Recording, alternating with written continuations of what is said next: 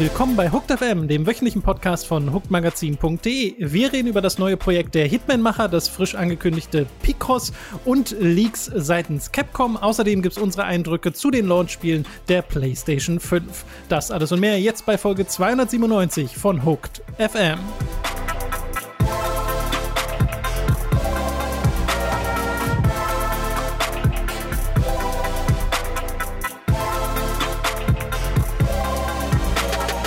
Wir begrüßen euch bei einer weiteren Folge Hooked FM. Ich bin Tom und mir zugeschaltet ist erneut der Robin. Guten Tag, guten Tag. Und wir befinden uns in der PlayStation 5 Launch Woche, so halb. Die Woche war ja eigentlich letzte Woche, aber äh, ich sage jetzt einfach mal, es zählt noch, weil sie ist ja Donnerstag gelauncht und es ist noch recht frisch. Dieser Eindruck ist noch recht frisch und wir werden auch viel reden über die PlayStation 5 Spiele. Über die Konsole selbst reden wir in einem Video, so wie wir das schon bei der Xbox gemacht haben.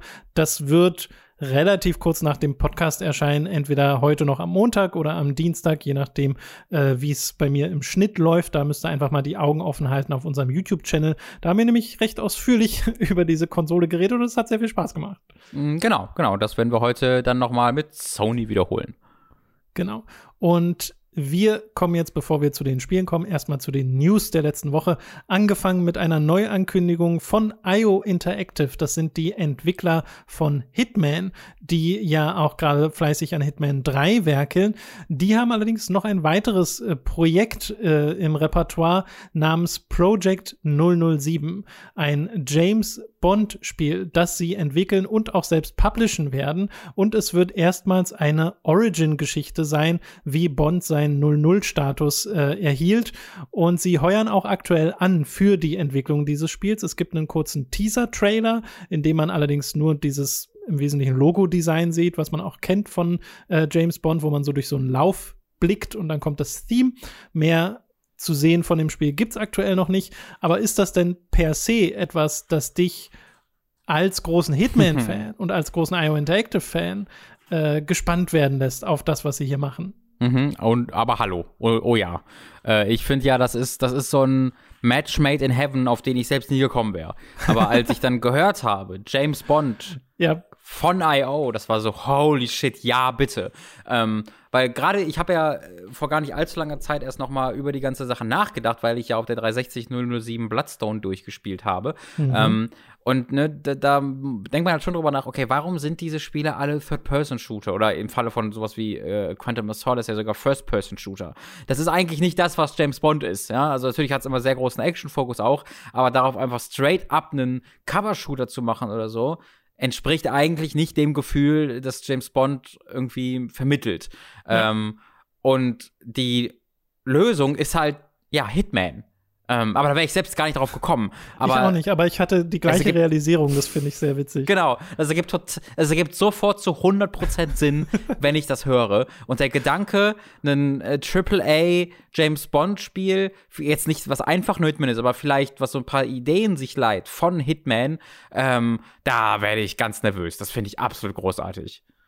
Ja, also meine momentane Vorstellung ist auch wirklich quasi, dass man so eine Art Hitman-Level spielt, mhm. nur halt in einem leicht angepassten Setting und halt mit der Story von äh, James Bond. Äh, du wirst ja auch in Hitman immer als Agent angesprochen. Also ich glaube, das Gefühl ist schon recht ähnlich. Äh, kann ich mir durchaus vorstellen, dass sie das dann anpassen an äh, James Bond und dann noch so Gadgets und so dazu bringen, weißt du? Mhm. Ja, es gibt halt so ein paar interessante Fragen dazu, weil sie sagen ja auch, es sei eine Origin-Story wo genau. ich mich halt so frage, okay, was genau heißt es jetzt im Falle von James Bond? Ist das die Origin Story, wie du zum 007 Agenten wirst? Weil das ist ja so eine bestimmte Markierung. Ist das, genau. ist das eine Origin Story von einem neuen James Bond oder richten sie sich immer noch nach Daniel Craigs James Bond, was ich mir nicht vorstellen kann, weil der ja sehr wahrscheinlich jetzt mit ähm, No Time to Die seinen letzten Film machen wird. Ähm, also es heißt das dann wiederum, dass sie einen wirklich eigenen James Bond sich bauen, ähm, der jetzt gar kein bekannter Schauspieler ist oder zumindest keiner, der jetzt vorher schon mal James Bond gespielt hat. Ähm, da sind ein paar interessante Fragen, die man sich da stellen kann. Also, wenn ich raten müsste, würde ich sagen, es wird wirklich ein neuer James Bond, den man mhm. noch nicht kennt.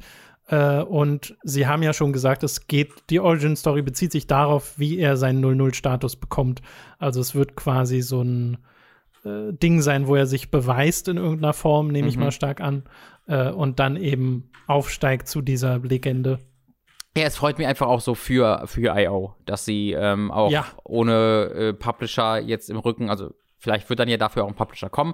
Ähm, lustigerweise published ja Hitman 3 in, in seiner Retail-Fassung wiederum jetzt Square Enix äh, was ich super lustig finde, weil wir in uns Square Enix war die, die Hitman 1, also den ersten Reboot, äh, gepublished haben äh, und IO gehörte zu Square Enix und dann hat Square Enix äh, IO abgestoßen, sind dann für Hitman 2 zu Warner gegangen, die das gepublished haben, haben jetzt Hitman 3 selbst gepublished, äh, aber die Retail-Fassung veröffentlicht Square Enix. Finde ich sehr, sehr lustig. Ja. Ähm, aber halt zu sehen, dass sie auch mit dieser Self-Published, äh, mit diesem Weg äh, es halt schaffen, äh, solche Kunden an Land zu ziehen, super geil. Ja, und du hast ja schon gesagt, es passt wie die Faust aufs Auge. Da bin ich sehr gespannt drauf. Äh, wir wissen halt noch gar nicht, wann wir mehr dazu sehen werden. Ich denke, es wird schon noch ein Weilchen dauern. Oh ja, oh ja. Ja. Das klingt sehr so, als ob es jetzt, also sie haben quasi, ich glaube, sie haben es halt gemacht, weil das wurde ja vom Original ähm, James Bond Twitter-Account ähm, gemeldet und der natürlich vor allen Dingen mit, mit den Filmen sonst zu tun hat. Mhm. Äh, und ich glaube, dass, da wird halt die, eine ähnliche, ähm, eine ähnliche Herangehensweise benutzt, nämlich dass dann einfach, wenn der Deal gemacht wird, dass dieser Film gedreht werden soll, dann wird das auch angekündigt und das scheint jetzt auch hier der Fall gewesen zu sein. Es wurde ein Deal gemacht, dass das Spiel entwickelt werden soll und dann wurde es angekündigt und äh, ich finde auch, das ist ein schöner Weg. Ich mag das sehr. Genau, also ich würde mich jetzt auch nicht wundern, wenn es bisschen Pause gibt, bis wir da oh, wieder ja. was von sehen. Ja, ja. Äh, Finde ich aber auch nicht schlimm, weil es kommt ja erstmal noch Hitman 3. genau, und danach ist es, ne, sie haben es ja auch immer als Trilogie angekündigt. Ja. Äh, nicht immer, aber zumindest jetzt in den letzten, äh, letzten Jahren wurde halt kommuniziert, dass das dann damit auch vorbei sein soll, diese Trilogie von Hitman-Spielen. Äh, das heißt, es war so eine Frage, okay, was kommt denn danach? Und offensichtlich kommt danach James Bond, which is fucking awesome.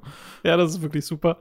Wir kommen zu einem Spiel, von dem wir schon bald äh, mehr sehen werden. Das kommt nämlich nämlich raus am 26. November auf der Switch und Robin ist schon halb ausgerastet. Das ist nämlich Picross S5. Hell Robin, yeah. 300 Puzzles, Woo! 30 Color Puzzles, 150 Clip Piece Puzzles, zwei nicht. große Puzzles, drei, wenn man den, die alten Spiele verbindet. Ah. Mir sagt das alles nichts.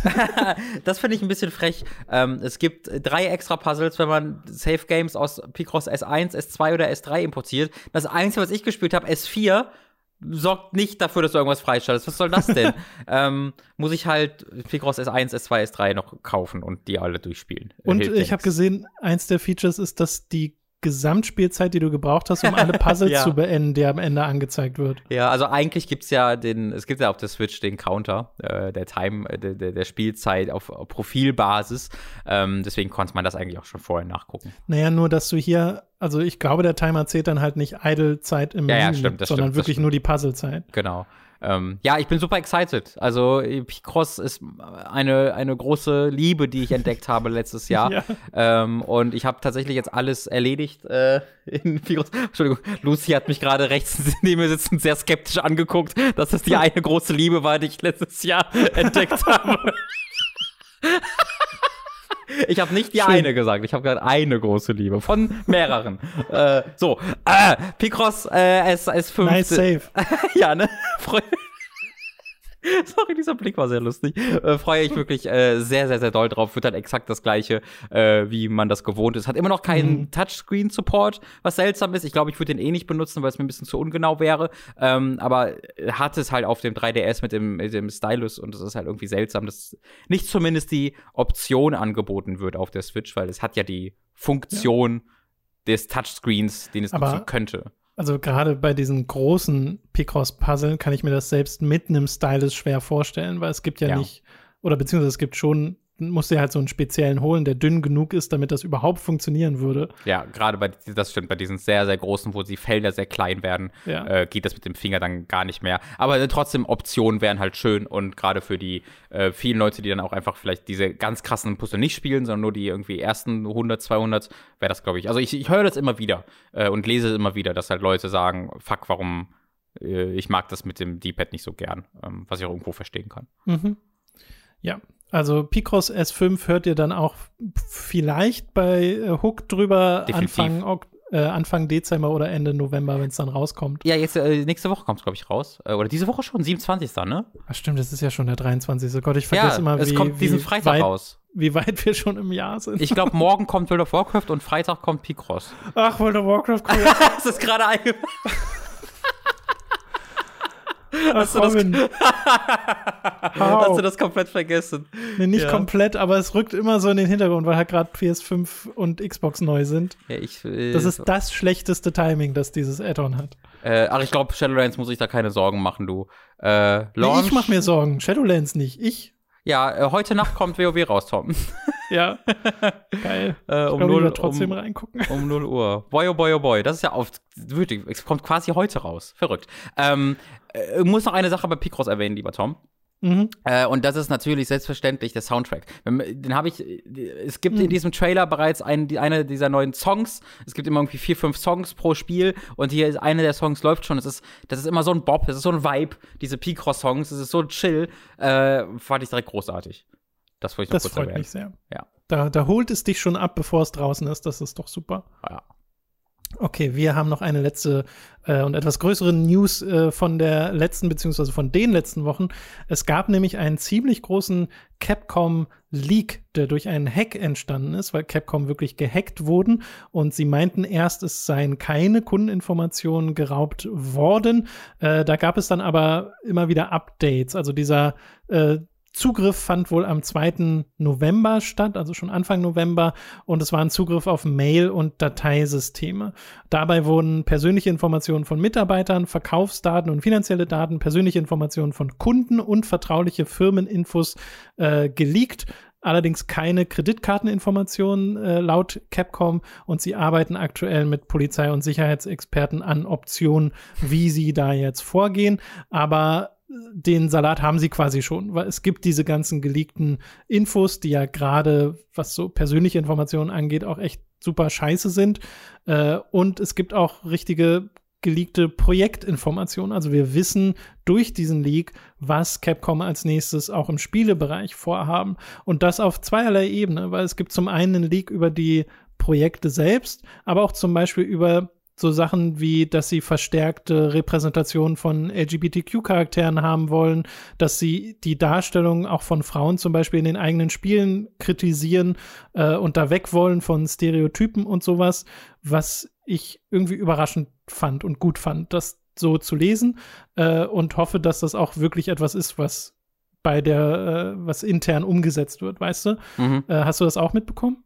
Äh, ja, ich hab's, also ich hab's mir nicht im Detail äh, durchgelesen, aber genau diese Headlines und äh, was da grob angekündigt wurde, vielleicht auch auf eine äh, Spieleserie, die du sehr magst, äh, mhm. das habe ich, das, das habe ich mitbekommen, ja. Ja, es gibt äh, mehrere Sachen. Es gibt zum einen die Information, dass Monster Hunter Rise und auch Monster Hunter Stories 2, die neulich für die, Play äh, für die PlayStation, für die Switch angekündigt wurden, dass die laut diesem Leak auch einen PC-Release äh, nach dem Release auf der Konsole bekommen sollen. Was super cool wäre, wenn diese Monster Hunter Spiele dadurch noch zugänglicher wären. Und gerade bei Monster Hunter Rise haben wir ja schon bei der Switch-Footage gesagt, na ja, man wünscht sich irgendwie direkt die Switch Pro. mhm. äh, was dann der PC potenziell ausgleichen könnte. Wobei wir ja nicht wissen, ob und wann und wie genau eine Switch Pro dann kommen wird oder kommen mag. Ja. Äh, ist das etwas, was dich äh, aufhorchen lässt? Äh, weniger, ehrlich gesagt, muss ich sagen. Da hatte ich jetzt sowieso nicht die ganz große das ganz große Interesse an, vor allem wenn wir jetzt über Rise reden, ähm, mhm. weil ich immer so ein bisschen das Gefühl hatte, okay, das wird halt der, der kleine Bruder von World äh, und ich muss immer noch Iceborne spielen, deswegen ich kann nicht äh, ein oh. anderes Monster Hunter World ja, spielen, ja. bevor ich äh, nicht äh, Monster Hunter spielen, bevor ich nicht Iceborne es, gespielt habe. Es befindet sich noch in der Warteschlange. ja, genau.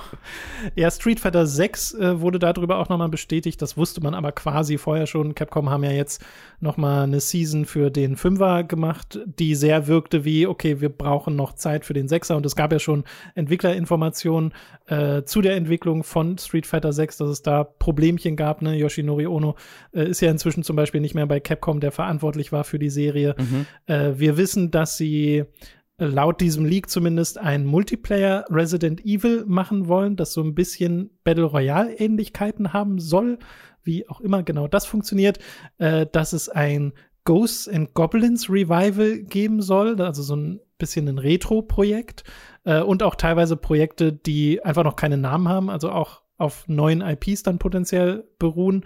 Äh, wir wissen, dass sie Resident Evil 4 für Oculus VR umsetzen wollen.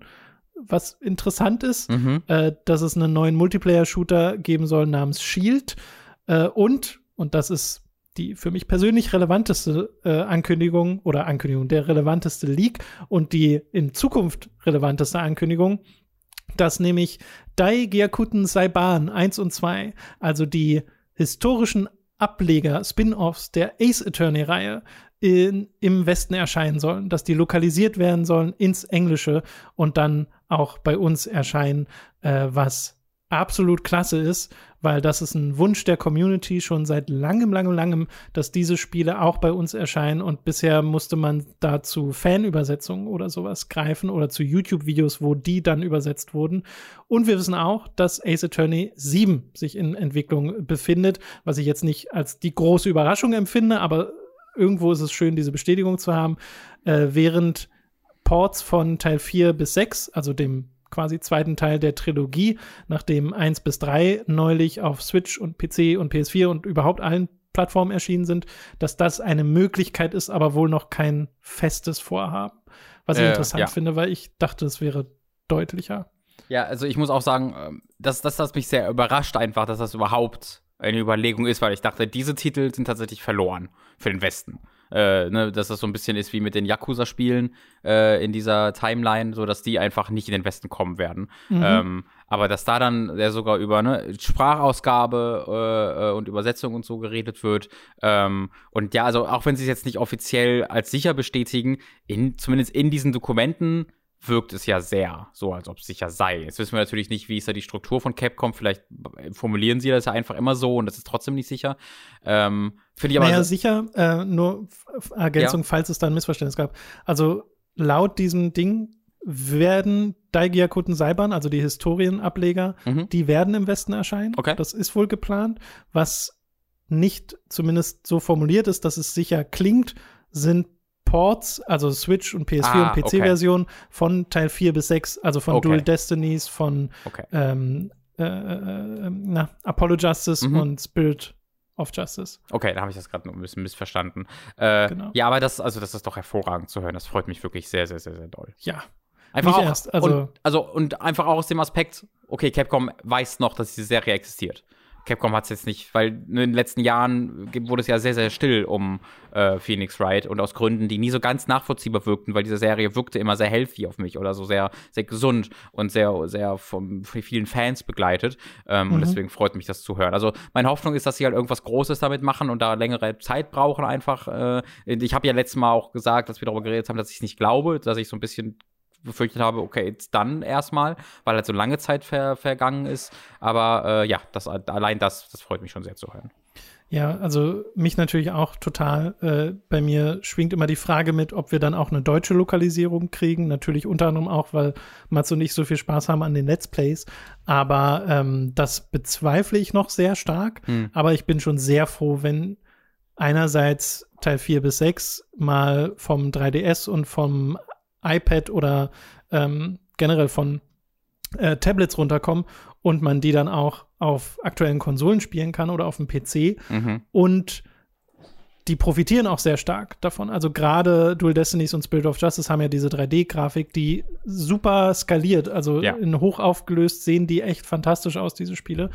Äh, bei Ace Attorney 7 schwingt bei mir halt auch immer die Frage mit, okay, heißt das dann zum Beispiel, dass sie so Sachen machen wie jetzt hat alles Sprachausgabe? Mhm. Weil wenn es immer noch zu großen Teilen eine Visual Novel ist, dann will ich die eigentlich gar nicht. Also bei Visual oh. Novels bringt mir persönlich Sprachausgabe recht wenig, mhm. weil ich dieses gedrückte Tempo durchs Warten auf die Sprachausgabe nicht sonderlich mag. Also ganz okay. oft ist es so, bei Spielen, die sehr textbasiert sind, wenn das vorgelesen wird, dann lese ich selber schneller und klicke mich durch, außer mhm. es sind irgendwelche Kernmomente oder Cutscenes, weißt du? Das ist aber eine interessante Diskussion, weil ich würde dir im Kern zustimmen, ähm, aber ich glaube, ich würde trotzdem die Sprachausgabe gerne lieber haben, weil selbst wenn ich das dann durchs, also skippe klingt so, als ob ich es wegdrücke, aber selbst wenn ich dann mir die nicht äh, komplett anhöre, äh, gibt mir das immer, finde ich, ein sehr gutes Gefühl für die Charaktere, auch wenn ich, äh, wenn, wenn ich dann nicht deren Sätze zu Ende höre, dass ich dann trotzdem ja, lieber mag in Ace Attorney 5 und 6 ist es zum Beispiel so, du hast ja Sprachausgabe in den Spielen, allerdings mhm. nur in den Cutscenes, wovon es nicht allzu viele gibt.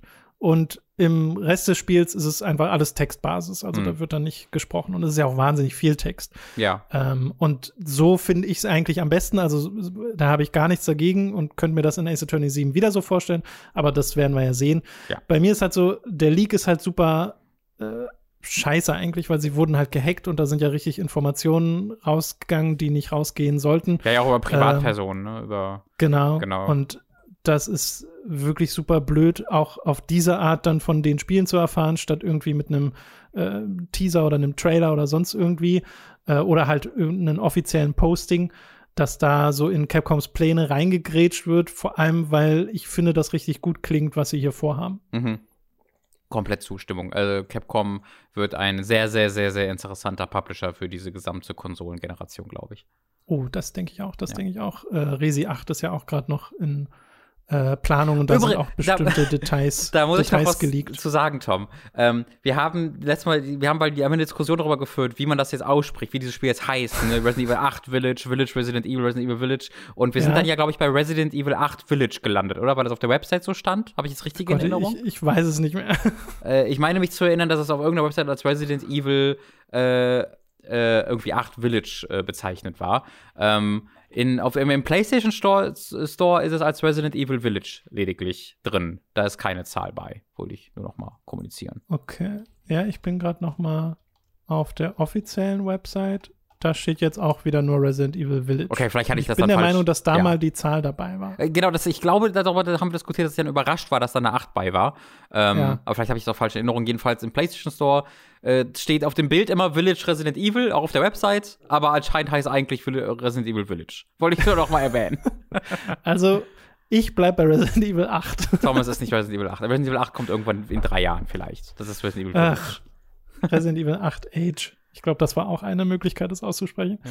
Gut, äh, damit äh, sind wir durch mit den News. Ich freue mich natürlich auf diese Spiele, die da jetzt geleakt sind, aber es ist so der Kontext des Ganzen ist ein bisschen ja. unglücklich. Ja, ja. Es ist wieder Zeit für eine kleine Werbepause. Zuallererst sei da Audible erwähnt. Mit dem Link audible.de slash bekommt ihr dort ein kostenloses Probeabo. Damit erhaltet ihr euer erstes Hörbuch für lau, das ihr auch über dieses Probierabonnement behalten könnt. Also merkt euch audible.de slash Für Amazon haben wir ebenfalls einen Affiliate-Link, über den ihr Kram beim Online-Händler bestellen könnt. Also holt euch die 16 Stücke Magnetklammer, Kühlschrankmagnete für Magnettafel, Magnetclips, Haken, Magnetklammer, Kühlschrank, Magnettisch, Clips für Zuhause, Büro, Schule, Fotodisplays und Dekoration, vier Farben, die ihr schon immer haben wolltet. Oder halt die Next-Gen-Konsolen, die gehen auch. Und wo wir gerade bei Dingen sind, die ihr schon immer haben wolltet, unser Merch. Wie wäre es etwa mit einer Tasse mit schickem Hooked-Logo oder Shirts, Mauspads und Co. mit Comic-Designs von uns? Das gibt es alles bei unserem Get Shirts Shop. Also schaut da mal vorbei. Ebenfalls vorbeischauen solltet ihr auf unserem YouTube-Kanal von Hooked und unserem Let's Play-Kanal von Time to 3. Bei Hooked seht ihr neben unserer Review zur Xbox Series X auch in Kürze unsere Review zur PlayStation 5. Für 5 Euro Supporter gibt es zudem eine neue Folge von Hooked on Topic, in der wir unsere Spiele des Jahres 2012 wählen. Bei Time to 3 werden wiederum die Let's Plays zu Resident Evil 2 und Silent Hill 2 fortgesetzt. Schaut da unbedingt rein, falls ihr sehen wollt, wie schön sich Mats immer erschreckt. Außerdem spielen Leo und ich alte Indiana Jones Spiele, also schaltet da doch mal rein für einen kleinen Nostalgie-Kick. All das wird erst durch eure Unterstützung auf patreon.com und steady.de möglich. Wir freuen freuen uns auf euren Support. Alle relevanten Links findet ihr in der Beschreibung. Das war's mit der Werbung.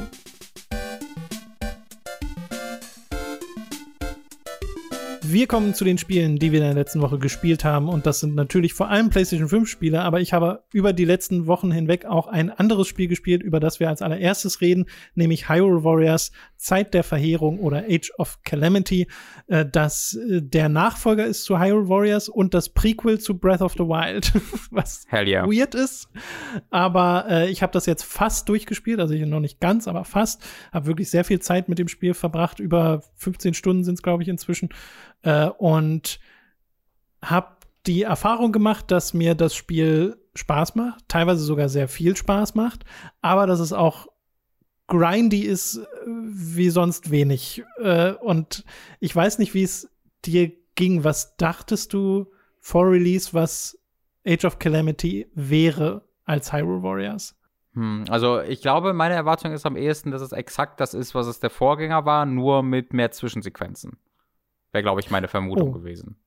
Das ist interessant. Also mehr Zwischensequenzen ist auf jeden Fall richtig. Okay. Weil es gibt richtig viele Zwischensequenzen in dem Spiel. Aha. Richtig viel Geschichte. Und wie gesagt, das ist ein Prequel zu Breath of the Wild. Allerdings ist es jetzt nicht die Vorgeschichte, wie man sie sich vielleicht vorstellt, sondern es ist eine Geschichte, die sie jetzt geschrieben haben, nachdem sie festgelegt haben, dass es dieses Prequel geben wird. was mhm. ich damit sagen will, ist, dass das, was hier passiert, war niemals vorher stand das fest, als Breath of the Wild geschrieben und entwickelt wurde. Das merkst weil, du wirklich? Ja, es geht halt direkt los mit Zeitreise-Shenanigans und oh, so Kram. No. Äh, es ist wirklich. Oh no. Es ist wirklich nicht so zurückgefahren oder klassisch, wie man sich das vorstellen würde, sondern hier passieren auch ein paar Sachen, die sind weird, die machen sie, um zum Beispiel auch andere Charaktere spielbar reinzuholen und okay. die zu erklären, wie die hier auftauchen. Also Weil es das ist ja sehr klassisch Warriors tatsächlich. Genau, also das, aber das habe ich gar nicht so erwartet. Ich nee, dachte ich am Anfang, es wäre eine sehr viel zurückgefahrenere Geschichte, weißt du, so ein bisschen geerdet. Und Breath of the Wild ist das ja eigentlich auch. Mhm. Äh, und das, was du da über die Vergangenheit erfährst, ist ja auch, da sind schon krasse Sachen passiert, aber jetzt nichts, wo du sagst, oh, das ist ja Anime-Blödsinn. Äh, oder zumindest nicht in so einem großen Maß. In Hyrule Warriors Age of Calamity passiert schon viel Anime-Blödsinn. Ja. Also darauf solltet ihr vorbereitet sein. Es ist halt jetzt nicht so, dass das spannungsgeladen ist, weil zum einen weißt du ja irgendwo, wo es hinführt, auch wenn es dann Sachen macht, mit denen du vielleicht nicht unbedingt rechnest, aber äh, auch so vom, vom Writing her, vom Character Writing oder so, ist das jetzt nichts allzu Besonderes. Es ist halt schön, es sind schön viele bunte, abwechslungsreiche Charaktere und ich habe mich auch jedes Mal gefreut, wenn einer von denen mir dann als spielbarer Charakter dazu kam. Aber äh, es ist, äh, ich habe es auch sehr schnell wieder vergessen, sagen wir es so. Okay. Und auf der anderen Seite hat es aber ein paar super Hype-Momente. Also wo dann so Remixes von der Breath of the Wild Musik oder so genutzt werden und die Cutscenes richtig gut inszeniert sind und du dann da in die Schlacht ziehst und das sind auch wirklich richtige Schlachten, für die du teilweise 40 Minuten brauchst, mhm. weil die mehrere Phasen haben äh, und das wird dann sehr, sehr epic und fühlt sich super cool an, aber das ist jetzt nicht das gesamte Spiel. Das, die, die meisten Missionen sind so, ja, hier machst du jetzt halt was, äh, was du machen musst, damit du was zu tun hast. Weil wenn wir einfach nur die Prequel-Geschichte abgearbeitet hätten von Breath of the Wild, wäre es ein kurzes Spiel geworden. So fühlt sich ein bisschen an, weißt du? Mhm, mh. Und es ansonsten hat ja Breath of the Wild seine offene Welt als großes Feature, ja. wenn man es so nennen möchte. Und jetzt ist natürlich die Frage, dass, wie, wie bringst du das in, in Hyrule Warriors rein? Oh, das Und überrascht mich sofort, weil das hätte ich gar nicht mitgerechnet, dass das überhaupt ein Aspekt hat ist. ja, naja, Aspekt ist auch, ähm, also es, es gibt keine offene Welt. Aha. Du hast immer noch Missionen und die basieren alle auf Gegenden aus Breath of the Wild. Also du erkennst das teilweise auch wieder. Äh, und manchmal gibt es sogar so richtig coole Sachen, wo du irgendwie, weiß nicht, auf einem Plateau bist, auf dem du startest in Breath of the Wild. Und hier siehst du die Vergangenheitsversion davon, wo du wirklich wiedererkennst, wo du bist. Aber es sieht komplett anders aus, mhm. weil es halt noch nicht zerstört wurde. Äh, und sowas mag ich ja total, wenn das so rekontextualisiert wird. Äh, an diversen Stellen erkennst du das. Oft sind es aber auch einfach nur so die grünen Wiesen, die du aus Breath of the Wild kennst, oder halt die Bergregion, die du aus Breath of the Wild kennst, äh, in der du dann halt kämpfst, die so als klassisches ähm, Warriors-Level dienen, weil es vom Gameplay her auch wirklich das ist, das habe ich jetzt noch nicht gesagt, aber es ist wirklich ganz klassisches Warriors die meiste Zeit. Ja. Also wirklich mit diesem Basen einnehmen oder so bestimmte Gegner dann platt machen äh, und Ziel für Ziel sich nach vorne arbeiten und auch verschiedene Charaktere an verschiedene Stellen auf der Karte schicken und so ein Kram. Das ist sehr bekannt. Äh, dann gibt es auf der einen Seite die Charaktere, die es ein bisschen besonders machen, auf die ich gleich noch zu sprechen bekomme. Aber das andere ist die Art und Weise, wie es die Welt umsetzt, weil es macht im Wesentlichen, nimmt, hast du die Karte von äh, Hyrule vor dir, wirklich die, die du eben auch kennst, nur halt die Vergangenheitsversion davon. Und auf dieser Karte gibt es ganz viele Symbole. Und diese Symbole repräsentieren teilweise Missionen, in die du halt mit bestimmten Charakteren, manchmal kannst du sie dir auswählen, manchmal sind sie festgegeben, äh, die kannst du mit denen bestreiten und dann kriegst du irgendwie Belohnungen Ausrüstung, also vor allem Waffen äh, oder Ressourcen, die du fürs Kochen brauchst, weil du dir auch so Buffs machen kannst. Also auf die Art und Weise holt sich so die Elemente von Breath of the Wild rein. Aber ein Weltgefühl kriegst du hier nie. Also sie haben zwar diese Map umgesetzt, aber das ist reines Abarbeiten. Mhm. Dieses Spiel ist wirklich ganz klassisches äh, Open World abarbeiten ohne die Open World. Das ist total weird, weil du halt die Karte hast mit wahnsinnig vielen Symbolen. Manchmal komme ich aus einer Hauptmission wieder und was das Spiel dann macht, ist, es fährt von oben nach unten die Karte ab und fügt so Symbole dazu, jedes Mal mit so einem Bing, Bing, Bing, Bing, Bing. Und das macht es manchmal 20 Sekunden, weil irgendwie 15 neue Symbole dazu kommen oder ah, mehr. Äh, und das sind nicht alles einzelne Missionen. Manchmal sind es auch einfach nur Sachen, äh, wo du irgendwie eine bestimmte Anzahl an Ressourcen brauchst und dann steht da ein kleiner Text, dass da jetzt ein neuer Shop aufgemacht wird oder hier hat jetzt Link sein Training abgeschlossen äh, und dann kriegst du irgendwie ein Herz mehr oder hast eine längere Combo. Also da werden Upgrades darüber äh, gemacht oder mhm. halt Shops freigeschaltet, über die du dann wieder mehr Ressourcen kaufen kannst, äh, weil es gibt auch so Sachen wie einen Schmied, bei dem du Waffen miteinander kombinieren kannst, um sie hochzuleveln, wo du die Stats von den Waffen teilweise auch manipulieren kannst und so ein Kram. Also man hat so diese RPG-Elemente drin.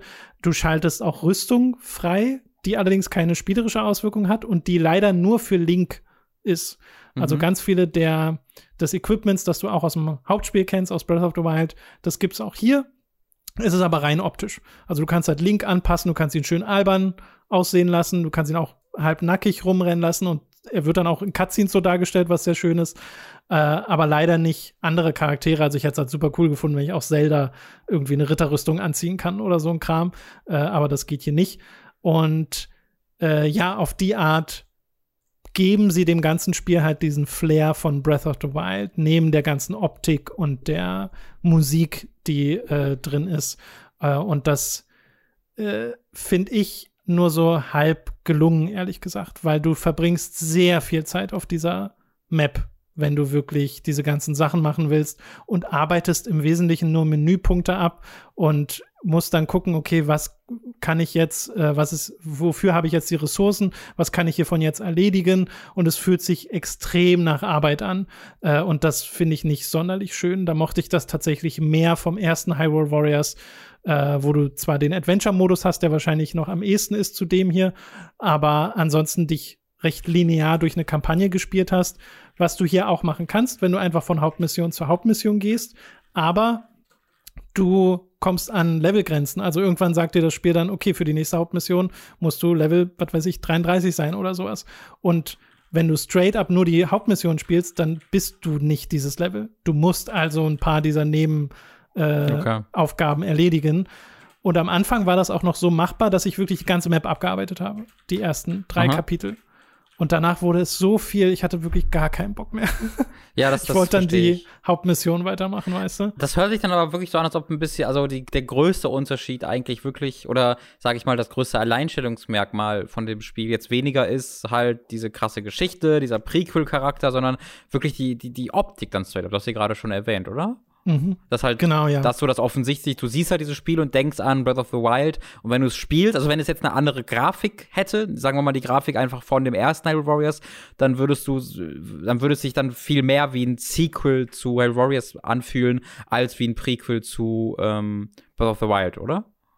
Ja, nur das, hm, das jetzt ist, ist ich, ich habe Hyrule Warriors nicht mehr so aktiv im Kopf, dass ich den Vergleich hätte, aber in meiner Erinnerung ist es ein bisschen abwechslungsreicher. Mhm visuell und von seinen Charakteren her. Allerdings gab es da ja dann auch viel DLC-Support und so mega viele Charaktere gibt's in Breath of the Wild jetzt nicht.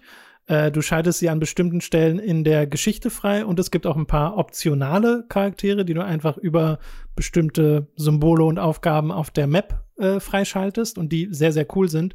Und das ist generell eine Stärke von dem Spiel eigentlich. Es mutet erst als Schwäche an, weil du denkst, oh, warum habe ich denn so eine relativ überschaubare Anzahl an Charakteren?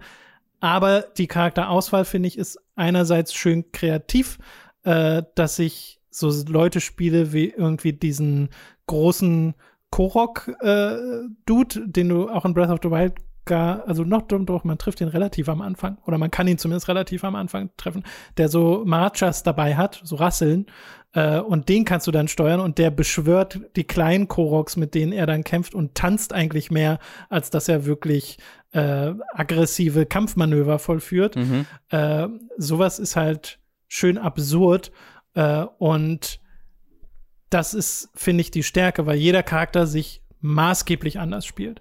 Also Link ist so der klassische, ne? Klar, du hast dein, dein Schwert, mit dem du kämpfst, aber je nachdem, welche Waffe du equipst, ändert sich das auch. Also du kannst auch mit einer äh, Lanze kämpfen oder mit einem Zweihandschwert und dann ändert sich das Moveset. Und er hat auf seiner Spezialangriffstaste seinen Bogen, mit dem er ein paar Pfeile verschießt. Und auch je nach Charakter ändert sich, wie sie äh, so Sachen benutzen wie Bomben oder den Magneten oder die Eisfähigkeit, die du auch in Breath of the Wild hast, weil sie das ja auch rübergeholt haben. Äh, und das ist halt schon sehr nice. Jeder Charakter hat wirklich eine eigene Persönlichkeit im Kampf.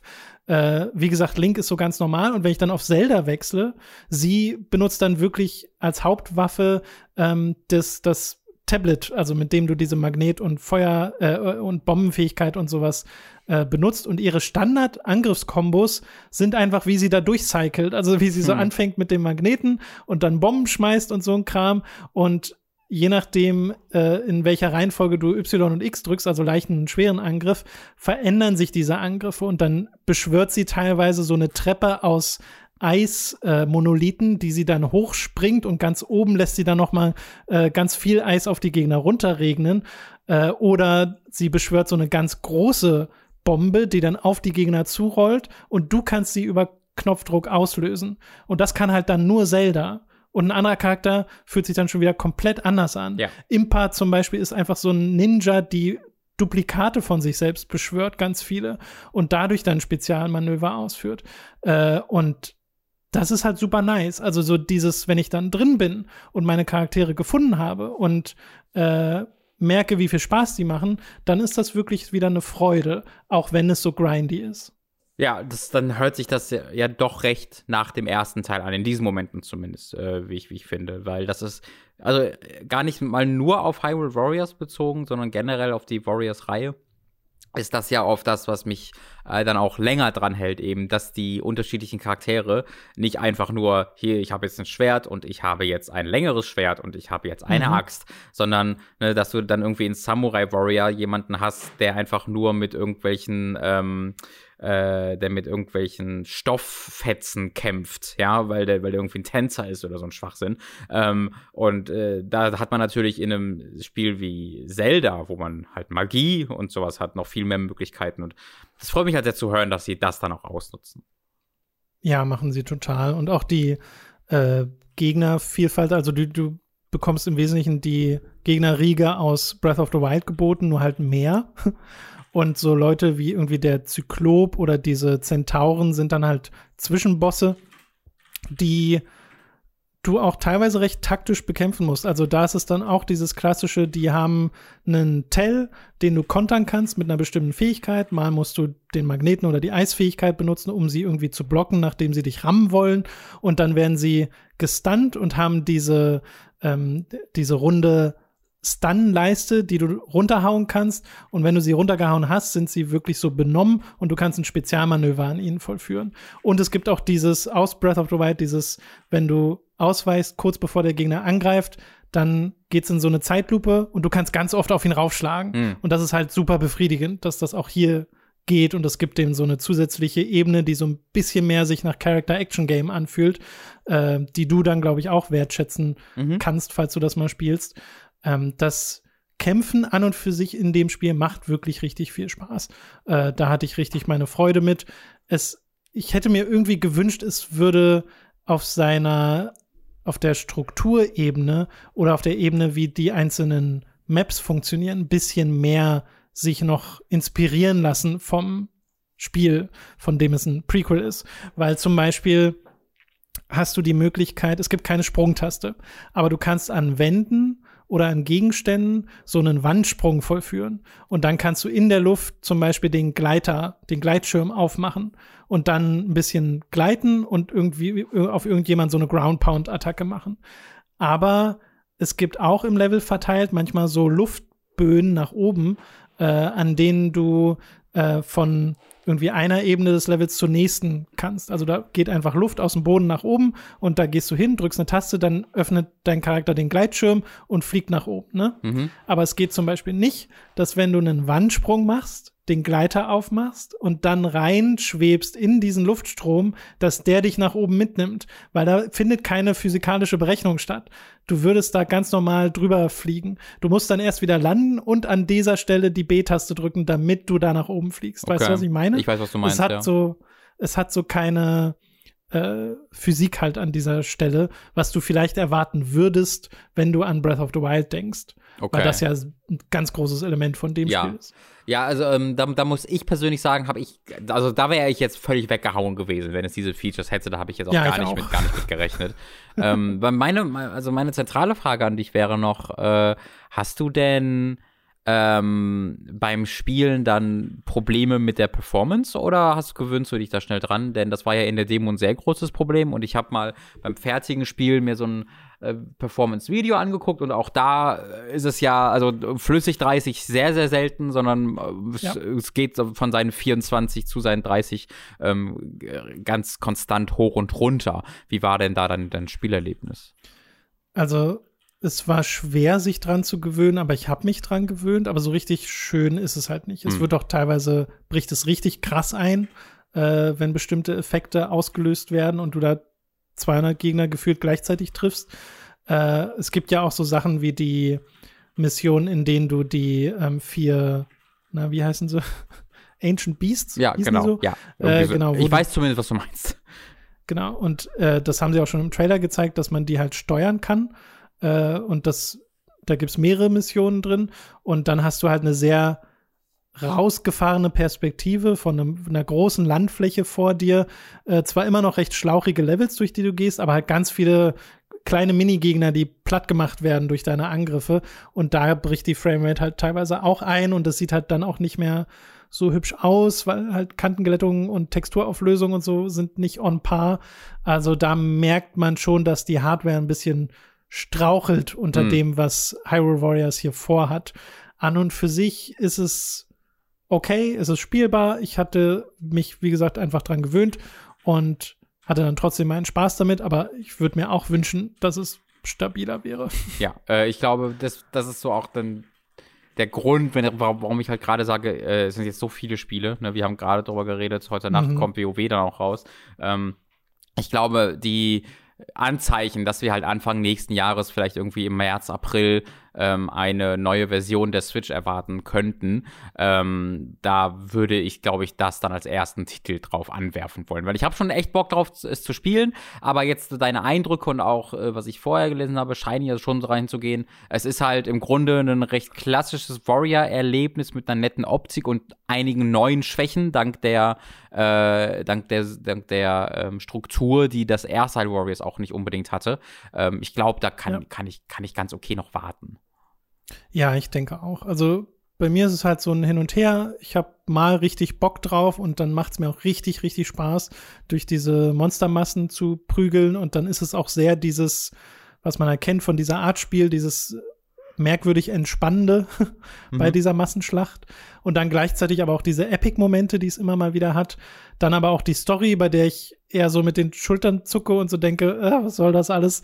Äh, und die Spielstruktur vor allem, bei der ich diese ganze Zeit, die ich auf der Map verbringe, gerne streichen würde, weil mir persönlich gibt das fast gar nichts. Mhm. Äh, das finde ich eine sehr seltsame Entscheidung, so viel hier drauf auszulagern äh, und einfach nur so Symbole abzuackern. Deswegen ist es eine durchwachsene Erfahrung, aber insgesamt eine positive. Okay. Weißt du? Ja. Also ich würde schon sagen, das ist ein gutes Spiel. Mir, mir macht das richtig viel Spaß. Ich finde, hier sind auch sehr viele kreative Entscheidungen getroffen worden, gerade mit den Charakteren. Äh, und das ist eine Freude. Und ich glaube, wenn du so richtig, äh, ne, das, das wäre jetzt die Frage, die stelle ich vielleicht eher an euch, liebe Community. Wenn ihr so richtig drin seid in Breath of the Wild, ist das dann purer Fanservice, dieses Spiel? Und ihr freut euch einfach über jede kleine Anspielung, jeden Charakter und jedes Detail? Oder ist es vielleicht sogar umgekehrt, dass die Story dann noch mal döver wirkt? Mm, mm. Weißt du, bei mir ist es relativ egal, weil Breath of the Wild ist die Story jetzt auch nicht der Hauptpunkt, weshalb ich das Spiel so geil finde. Also da bin ich jetzt nicht so investiert, als dass mich das hier irgendwie beleidigt. Aber ich frage mich, ob das bei manchen Leuten so ist. Ja, genau, das fällt mir halt ein bisschen schwer, so wirklich zu glauben, dass halt Leute sich so krass in Breath of the Wild damit identifizieren, weil du selbst ja sagst, es war ja wirklich jetzt kein großer Teil dieses Spiels. Ähm, mhm. Aber ja, finde ich, find ich auch interessant, äh, interessant zu hören. Ja, könnt ihr ja mal schreiben, falls ihr schon Hyrule Warriors spielt. Äh, wie gesagt, von mir aus durchaus eine Empfehlung. Bedenkt aber die Performance, bedenkt die Struktur dieses Spiels. Es gibt ja eine Demo von dem Spiel, also ihr könnt es alle ausprobieren, bevor ihr es kauft. Und dazu würde ich auch raten, weil mhm. da merkt ihr zum Beispiel direkt, wie die Performance ist und kriegt ein bisschen was von dieser Struktur mit.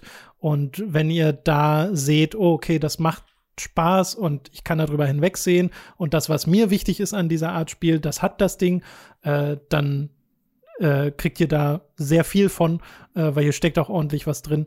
Und äh, ja, wie gesagt, bedingte Empfehlung an dieser Stelle für dieses Spiel. Okay. Für Hyrule Warriors Zeit der Verheerung. Und damit können wir jetzt endlich zu den PlayStation 5 Spielen können, äh, kommen, Robin. Mhm. Und ich würde sagen, du darfst mal die Auswahl treffen, womit wir anfangen. Oh, ich weiß was, ich würde einfach mal vielleicht ein bisschen überraschen und vorschlagen, dass wir mit Pathless anfangen. Uh, sehr schön. Einfach mal was, wo man, man vielleicht nicht so richtig äh, rechnet. Denn das ist so ein bisschen äh, meine, mein, mein Überraschungshit äh, diese, dieses Konsolen-Launches. Äh, das erscheint für PS4, PS5 und ich glaube auch PC. Lass mich mal ganz kurz nachgucken. PC. Äh, es erscheint auch für PC und für iOS. Für iOS erscheint The Pathers in, äh, interessant, ja. Äh, ist ja sogar schon erschienen, ist am 12. November rausgekommen, also könnt ihr auch alle spielen. Ja, genau, das ist völlig recht. Windows, PS4, PS5, iOS und Mac. Mhm. Ähm, und äh, wir haben es auf der äh, PS5 gespielt, äh, wollten dann natürlich dann direkt die Konsole ausnutzen. Äh, ich habe so anderthalb Stunden etwa gespielt, würde ich, äh, würd ich schätzen. Und bin sehr, sehr, sehr angetan. Du hast ja auch bereits ein bisschen reingeguckt, mhm. so das Tutorial gespielt und ein bisschen darüber hinaus. Ist von den Machern von Absu Zoo. Äh, wir erinnern uns, das ist dieses Unterwasser-Journey. Einfach mal ganz äh, salopp gesagt. Ähm, und äh, das ist jetzt ein völlig anderes Spiel. Da haben sie jetzt äh, vier Jahre daran entwickelt, äh, beziehungsweise völlig anders auf einer spielerischen Ebene. Aber ich weiß nicht, wie es dir geht, aber bei mir halt Journey da auch in jeder Sekunde wieder. Ne? Also ich finde, man merkt ja. sehr die Journey-Einflüsse auf einer spielerischen Ebene. Äh, es hat den gleichen Komponisten mit Austin Wintory, was vielleicht auch was damit zu tun hat. Ähm, aber allein in seiner Atmosphäre, in der Art und Weise, wie du diese Spielwelt erkundest, habe ich immer wieder sehr die Atmosphäre von Journey wiedererkannt. Ja, ich glaube, das liegt daran, dass du die meiste Zeit alleine unterwegs bist und dann kriegst du halt noch deinen Adler, äh, dein Adler-Companion und trotzdem ist es ja eine sehr weite Welt, also so eine, so eine, so eine Waldwelt mhm. mit einer großen schwebenden Insel äh, am Horizont. Und das gibt schon so eine bestimmte Atmosphäre. Also ich verstehe total, wie du da zu Journey kommst, weil es halt auch recht ruhig ist, mhm. das Spiel. Und in Journey hast du ja auch äh, oft große Weiten vor dir und siehst in der Distanz diesen Berg. Ja. Und hier hast du halt auch große Weiten vor dir, sehr andere Landschaft, aber trotzdem sehr weite äh, Landschaft mhm. und halt dieses eine visuelle Element am Horizont die ganze Zeit. Äh, genau, mit einem, äh, also du hast ja nicht nur, du hast ja auch dieses, diesen Feuer, äh, diese Feuerinsel, die in der Gegend, in der Luft rumfliegt, die du ja, auch genau, das meine ich. Die meinst du, ja, genau. Ja. Äh, sehr, sehr cool. Äh, ja, also du, das ist dann auf einer spielerischen Ebene aber was sehr anderes, denn es ist so ein bisschen, es hat Open-World-Aspekte, ohne jetzt ein Open-World-Spiel äh, zu sein und äh, legt ganz großen Fokus auf die auf die Erkundung dieser Welt, allerdings auf eine ähm, sehr schnelle und fast schon Rhythmusspielartige Art und Weise. Denn du äh, sprintest hier durch die Gegend und kannst, indem du die, äh, die rechte Schultertaste äh, hältst, auf Ziele schießen mit deinem Bogen, die überall in der Welt rumfliegen. Und wenn man an mit einem Bogenschieß denkt, dann de denkt man, glaube ich, erstmal sehr klassisch an irgendwelche Open-World-Spiele, wo man mit L2 zielt, damit R2 schießt. Das funktioniert hier anders. Das Zielen ist komplett automatisiert. Das heißt, du sprintest mit hoher Geschwindigkeit an diesen überall platzierten Zielen vorbei und das Spiel äh, visiert diese Ziele automatisch an. Alles, was du machen musst, ist diesen R2-Button halten, bis dein Schuss aufgeladen ist, was du ebenfalls visuell siehst, äh, dann loslassen, dann schießt du einen Pfeil auf dieses Ziel ab. Und wenn dein Pfeil auf das Ziel trifft, bekommst du einen Speedboost. Äh, und bekommst nicht nur einen Speedboost, sondern wenn du etwa im Sprung dich befindest und dann dein Pfeil auf dieses Ziel trifft, dann bekommst du auch einen quasi Doppelsprung dadurch. Also du wirst noch mhm. einmal nach oben geschossen. Äh, und du hast dann außerdem einen kleinen Adler, an den du dich dranhängen kannst, womit du durch die Gegend gleiten kannst. Und wenn du dann natürlich auf die Dinge schießt, kannst du so noch weiter nach oben äh, fliegen. Und dadurch entsteht, wie ich finde, ein sehr, sehr cooler und sehr einziger Gameplay-Flow, wenn du diese Welt erkundest. Ja, dem würde ich zustimmen. Das fühlt sich super smooth an, mhm. auf die Art und Weise. Am Anfang fühlte sich das ein bisschen an wie Skaten, so, ja. so wie man rennt äh, in dem Spiel, gerade wenn du dann diese Speedboosts bekommst und da dann aber noch die Option zu kriegen, so in die Vertikale gehen zu können mit dem Adler, der ja auch so äh, du kannst ja flattern, ne? Also mhm. am Anfang hast du so eine Feder, das heißt, du kannst einmal flattern, während du äh, in der Luft bist, also quasi einen sowas wie einen Doppelsprung machen, nachdem du aber immer noch schwebst. Und äh, da findet man dann wohl mehr von. Ich habe halt jetzt gerade erst nur die eine, weil ich ja nur angefangen habe mit dem Spiel. Mhm.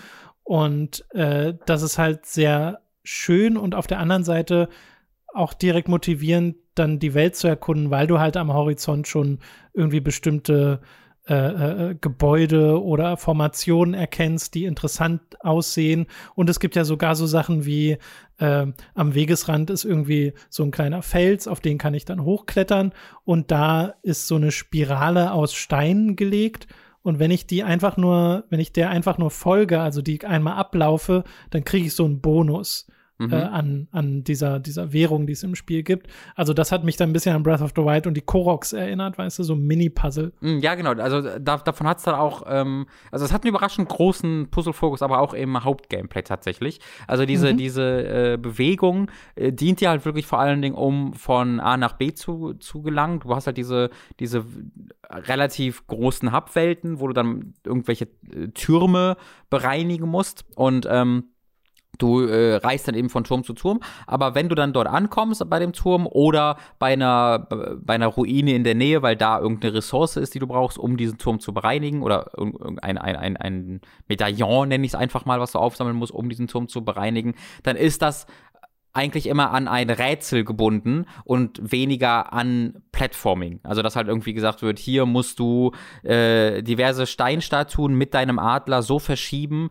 dass deren äh, Ring, also es ist eine Steinstatue, die an deren Spitze so ein großer Ring steht und du musst die so verschieben, dass die drei Ringe aneinander gereiht sind, dass du quasi mit einem Pfeil durch alle drei Ringe gleichzeitig durchschießen kannst und dann noch ein Ziel mhm. dahinten triffst, dahinter triffst und dann geht eine Tür auf. Äh, das ist ein Beispiel für eine Art von Rätsel, die es hier gibt. Also es hat immer mit deinem Bogen zu tun, dass du irgendwo hinschießen musst und manchmal musst du dann eben auch die Spitze von irgendeinem Turm erreichen, weil du nur von da so schießen kannst, dass du das erreichst, was du erreichen möchtest mit deinem Pfeil.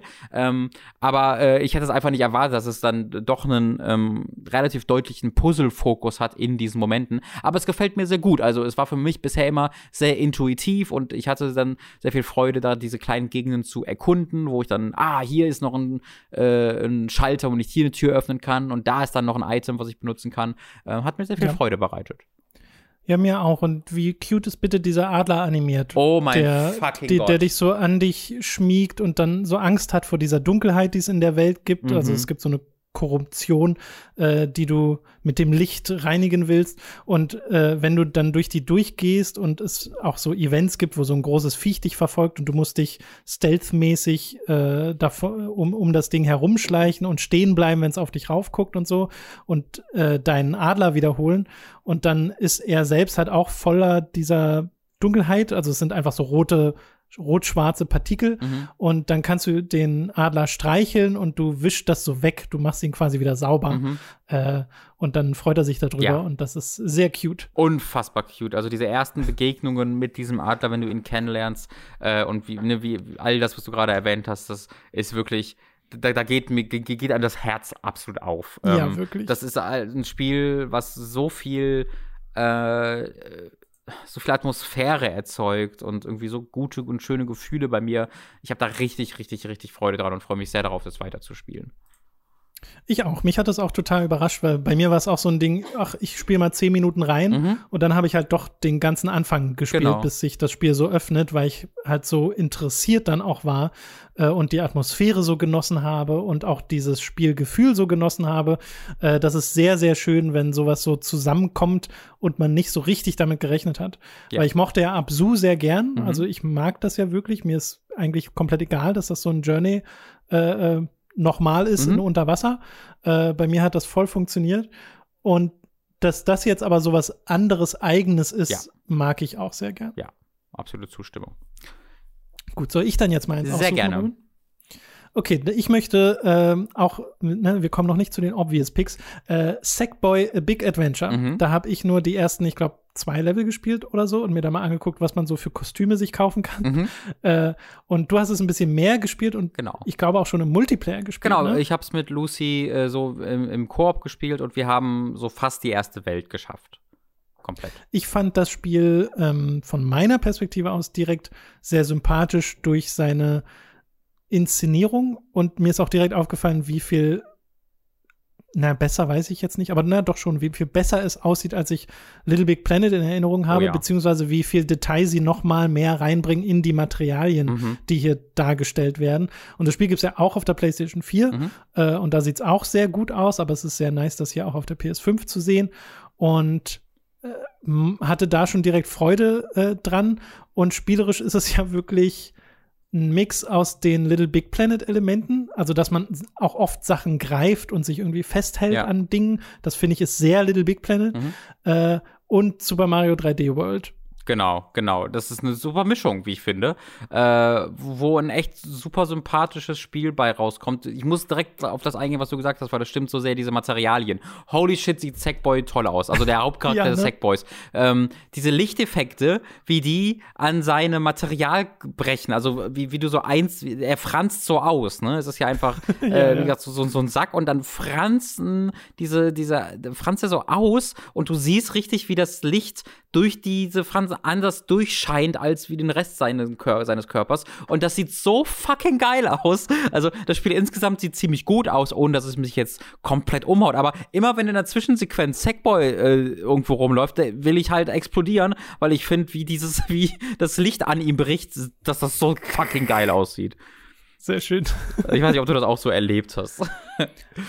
Naja, also wie gesagt, mich hat es halt visuell durchaus beeindruckt. Ja. Gerade in den Cutscenes sieht man das halt. Ja, wirklich. Sehr, sehr gut. Äh, und ansonsten, ja, wie du, es ist halt wirklich ein sehr, sehr klassischer 3D-Plattformer mit aber diesen tollen äh, Elementen aus äh, Sackboy, äh, aus Little Big Planet, äh, wie du sagst, wie du Sachen greifst und es ist ein bisschen, ähm, ja, du musst die, die Umgebung manipulieren. Äh, und das ist im Grunde ehrlich gesagt das, was ich mir immer so ein bisschen von Little Big Planet gehofft habe, weil, also ich war ja nie der große Fan der, der Platforming-Mechaniken von Little Big Planet und dass sie jetzt hier ein weniger physikbasiertes, etwas traditionelleren ja. Plattformer daraus gemacht haben, ähm, finde ich richtig, richtig toll und das macht wirklich, wirklich viel, viel Spaß. Äh, ich finde die Musik ein bisschen weird, also mir fehlt da das, so ein bisschen das Gefühl der alten Little Big Planet Spiele, weil es, man hat eher das Gefühl, man ist auf irgendeinem Festival und hört irgendwie die Sommerhits, habe ich so, habe ich so das Gefühl. Gefühl. Oh, äh, also das noch gar nicht so drauf geachtet. Ja, muss man darauf achten. Es ist irgendwie seltsam, traditioneller so ähm, Elektropop. Ähm, und das finde ich aber so ein bisschen unpassend. Äh, aber ansonsten wirklich ein endlos sympathisches Spiel, ähm, das auch im Koop wahnsinnig viel Spaß macht. Es hat dann auch, äh, bisher haben wir eins davon gesehen, so eine Handvoll Level, die nur im Koop gehen ähm, die halt so außerhalb des, des mhm. Hauptspiels äh, präsentiert werden. Du hast hier wirklich immer noch ein sehr ordentlich vollgepackt, vollgepacktes Hauptspiel, das du auch alleine spielst ähm, und spielen kannst, aber dann hat es so vereinzelte Koop-Level, die dann sehr auf Zusammenarbeit ausgelegt ja, sind. Witzig. Äh, Hatten die alten Little Big Planet-Spiele tatsächlich auch ja, schon genau. so einzelne Abschnitte. Ich finde, das ist auch eine super, super tolle Idee und das macht wirklich sehr, sehr, sehr viel Freude. Also ist auch so eine echte Überraschung, finde ich, vom Launch. Ah, das freut mich total zu hören. Ich habe ja, wie gesagt, nur den Anfang gespielt von dem Ding, äh, bin da aber auch sehr für zu haben.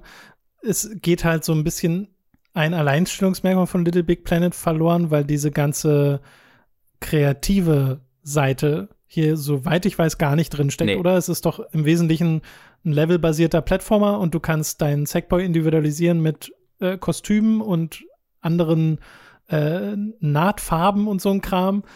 Aber ansonsten ja sehr klassisch. Genau, absolut richtig. Also du hast jetzt kein, ja. keine Level-Designs hier oder so. Ich glaube, deswegen ja. haben sie halt auch den Little Big Planet Namen nicht mehr benutzt. Ja, wahrscheinlich, ne, weil es dann eher so einen Spin-off-Charakter hat. Oder sie machen halt Sackboy zu einer Franchise, je nachdem, wie erfolgreich das jetzt ist. Äh, aber dass wir zwei Plattformer haben zum Release von der PS5 mhm. ist super weird und ich mag es sehr. Ja, ich würde auch ganz gerne über den anderen reden, äh, weil ich das, äh, ja. weil also das ist vielleicht der Grund, wieso dann äh, Sackboy äh, nicht so richtig ähm, aufregend ist, weil wenn man es vergleicht mit dem anderen Plattformer, den es äh, beigelegt gibt äh, bei der PlayStation 5, nämlich äh, Astros Playroom, äh, da kann dann ähm, Sackboy mir nicht mehr so ganz mithalten. Äh, denn während Sackboy diese sehr traditionelle Plattformer ist, man kennt es und es macht Spaß und es spielt sich wunderbar weg und ist sehr schön dabei, äh, ist Astros Playroom, finde ich, wieder genau so eine Erfahrung, wie es damals auch Astrobot äh, Rescue Mission of the VR war, nämlich einfach, holy shit, das gehört in den Plattformer Olymp, finde ich. Oh wow, gefällt dir wirklich so gut? Ja, ich liebe es total. Äh, das, du, du, dadurch, dass es ja so wirklich so ein drei, vier Stunden langes Ding ist, wenn überhaupt, also ein sehr reduziertes Ding, kann es dir halt oder bietest es dir halt irgendwie alle 20 Minuten wieder so eine neue Idee. Äh, und das liebe ich total, dass du hier so ein Spiel hast, was äh, so eine Menge an Umgebungen hat und an Gameplay-Ideen hat, die andere Spiele dann auf zehn Stunden strecken müssen, bietest du dir hier in vier Stunden und deswegen ist es so ein, äh, so, so, so ein Spiel, wo ich konstant immer nur, hoch, hm, oh, ha, ein Spiel von Aha-Momenten und äh, wo ich nie weiß, was ich in der nächsten Stunde spiele. Und das genieße ich total. Also ich habe es auch total genossen, allerdings nicht auf dem Level, auf dem das VR-Spiel bei mir war, mhm. bei dem ich noch mal sehr viel mehr diese Aha-Momente hatte. Hier habe ich auch sehr oft dieses, dieses, oh, ist das süß und oh, guck mal, hier ist äh, ein Hunter aus Bloodborne in, als kleiner Astrobot dargestellt oder hier ist Crash Bandicoot oder äh, hier ist äh, Dracula aus Castlevania oder Alucard oder wer auch immer es war. Äh, und diese ganzen PlayStation History Anspielungen, die fand ich super, auch dass du wirklich Objekte aus der PlayStation Geschichte sammelst. Mhm irgendwie eine Audio-CD für, für, die PlayStation 1 oder so ein Kram. Äh, Finde ich super cute. Äh, aber naja, also spielerisch sind ja durchaus Innovationen drin, weil sie ja den Controller immer zeigen wollen. Also gerade das mit dem äh, Klettern, wo sowohl der Motion Sensor benutzt wird, als auch die adaptiven Trigger vom Controller, dass du diesen Widerstand spürst äh, und dann über die, den Motion Sensor deinen Charakter bewegst und dich auch so schwingen kannst. Mhm. Äh, das ist ganz nice, hat aber, finde ich, sehr einen Gimmick-Charakter.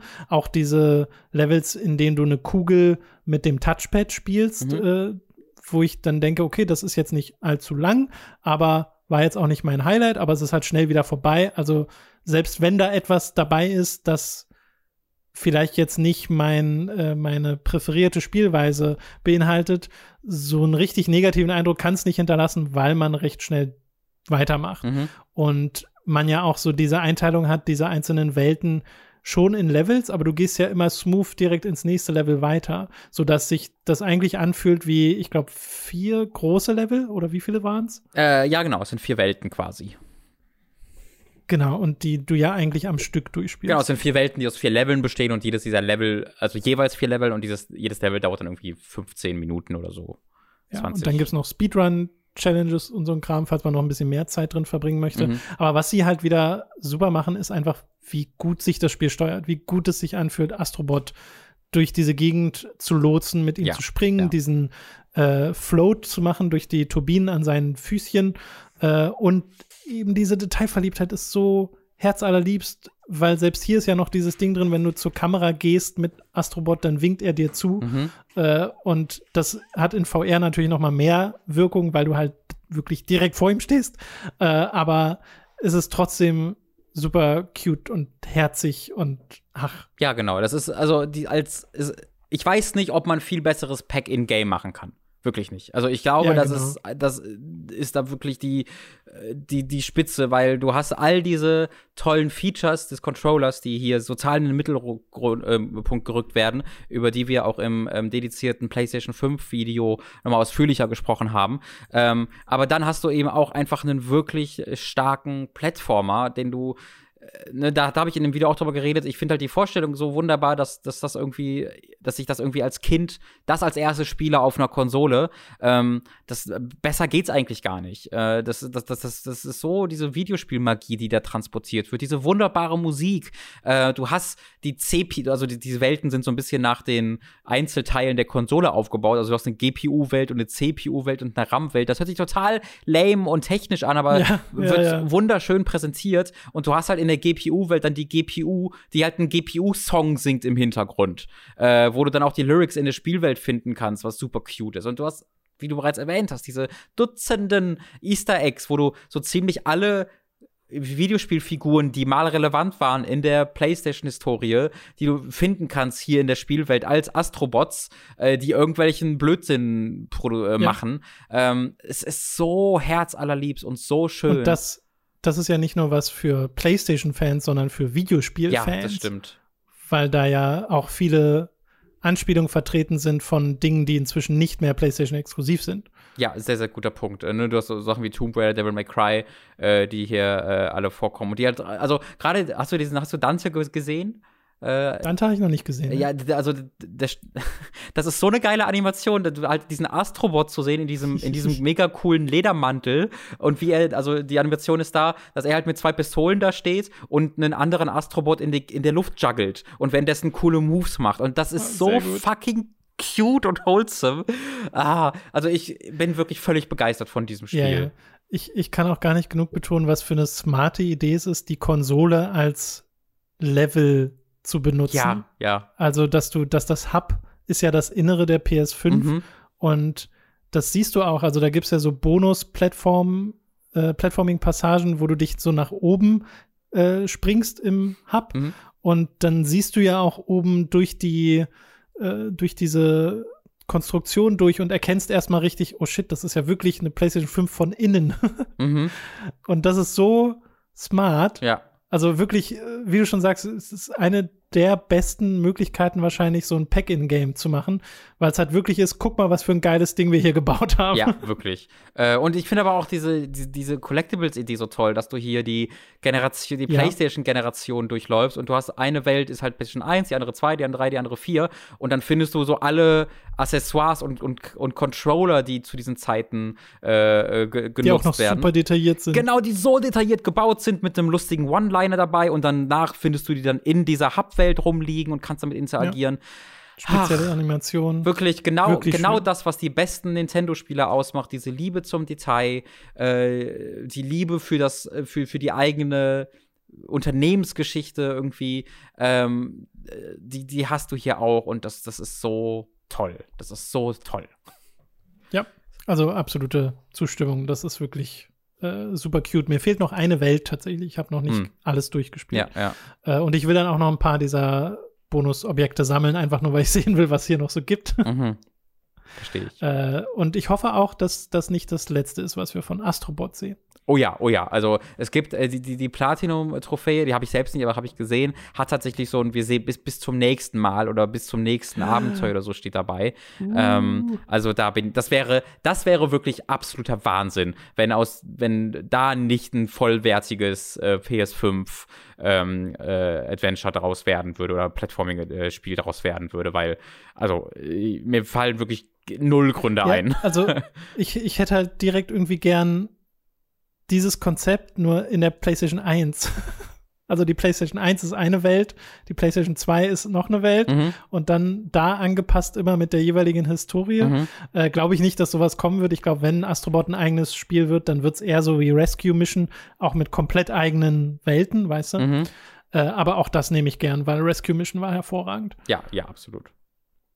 Okay, Wozu wollen wir als nächstes kommen, Robin? Jetzt haben wir die Plattformer hinter uns gebracht. Mm, sag du mal, schlag gerne einfach mal was vor. Ich bin für alles offen. Okay, dann nehmen wir mal das, was am nächsten am Plattformer dran ist, nämlich Spider-Man. Mm. Miles Morales, das es ja auch auf der PlayStation 4 gibt. Äh, und das sehr klassisch noch mehr von Spider-Man ist auf der einen Seite, nur dass du halt hier den Hauptcharakter wechselst, nämlich Miles Morales spielst, was auch schon im äh, ersten Spiel angelegt war. Also die Story hat darauf hingearbeitet, teilweise zumindest. Also es war da noch ein Nebenplot. Äh, hier geht es jetzt wirklich darum, wie Miles Morales noch ein recht frischer Spider-Man ist und der alte Spider-Man für eine Zeit New York verlassen muss und Miles muss sich jetzt um alles kümmern und ist gerade so bereit dafür oder ist er das? Und das ist so die Frage, ja. um die es hier geht. Äh, und das finde ich als Setup super cool für so ein Spin-off, äh, das ja auch die gleiche Welt nutzt, nur jetzt im Winter-Setting. Und du ja auch die gleichen Basisfähigkeiten hast. Also das Schwingen fühlt sich in der Basis genauso an, das Kämpfen fühlt sich in der Basis genauso an, nur hast du halt Zusätze. Also diese Elektrokräfte von Miles Morales, die im Kampf äh, zusätzliche Manöver ermöglichen, dass du so, ein, äh, so eine aufgeladene Elektro-Faustattacke machen kannst oder so in die Luft springst und eine AOE Ground Pound Attacke auf dem Boden machen kannst, die dann mehrere Leute elektrisiert äh, und solche Geschichten. Und im Schwingen spielt das sogar auch eine Rolle, weil du mitten im Flug so ein äh, ja, wie so ein Double Jump machen kannst, indem du dich mit so einem Elektropuls mhm. nach oben mhm. katapultierst mhm. und auch ordentlich. Äh, das finde ich auch ganz nice, dass es da noch einen Einfluss drauf hat. Aber ich glaube, den größten Einfluss aufs Spielgefühl hatten die 60 Frames die Sekunde. Oh ja.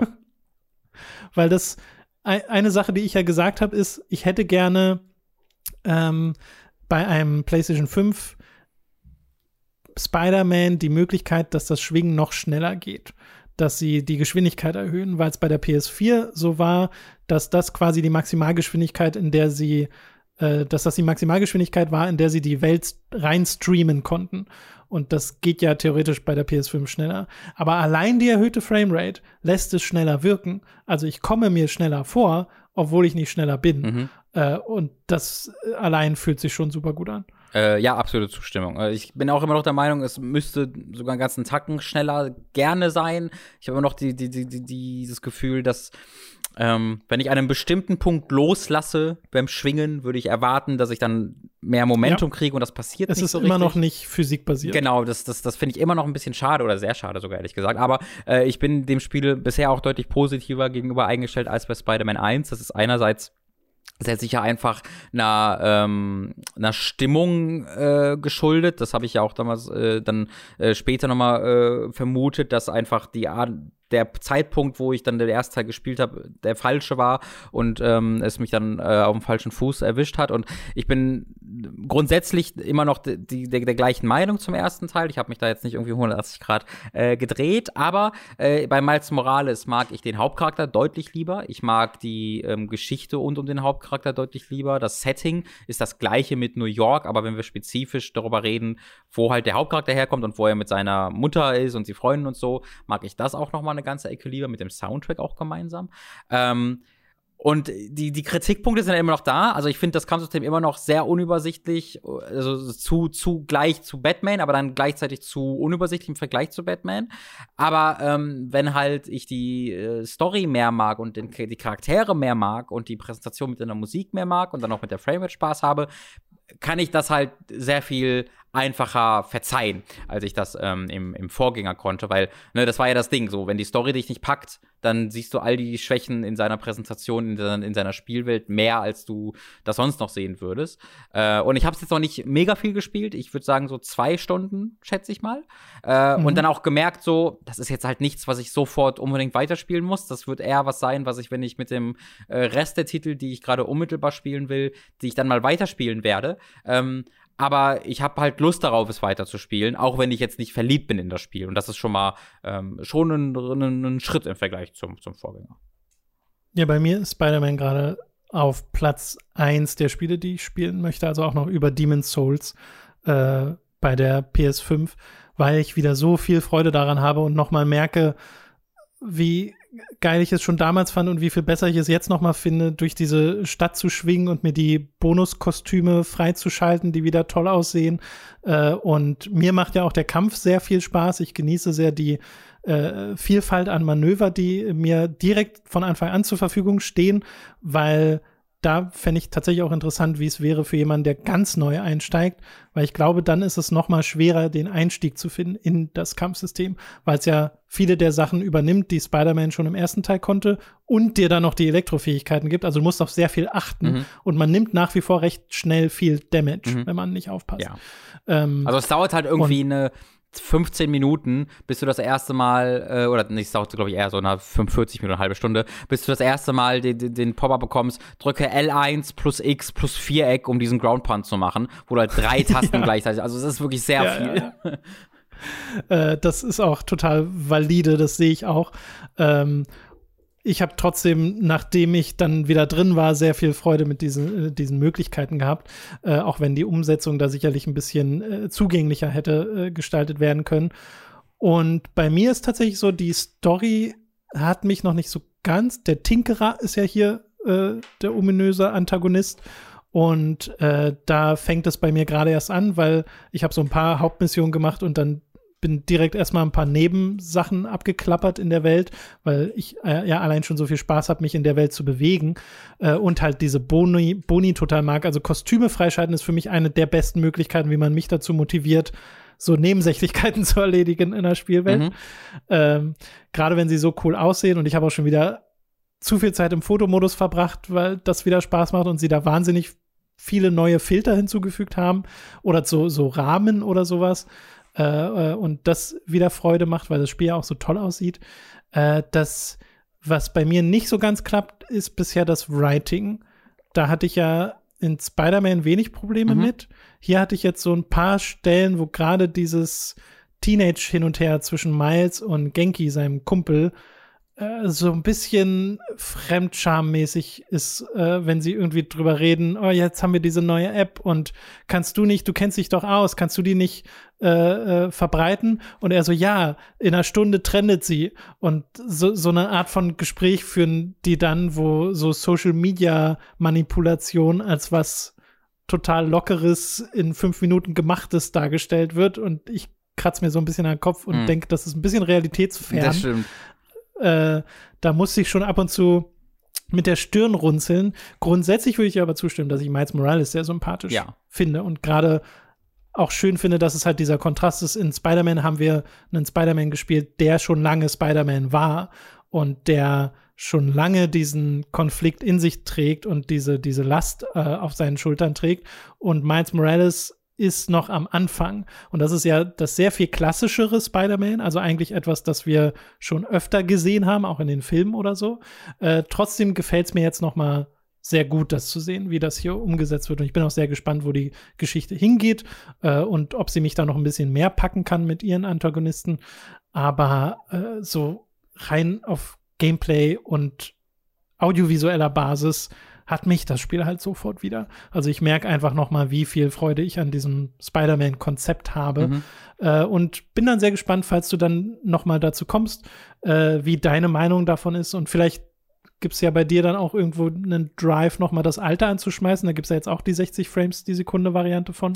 Ja, irgendwie schon. Also eher in, in vielleicht ein, zwei Monaten, wenn sich alles ein bisschen beruhigt hat ja. und die Zeit wäre und mhm. WoW Shadowlands, what the fuck.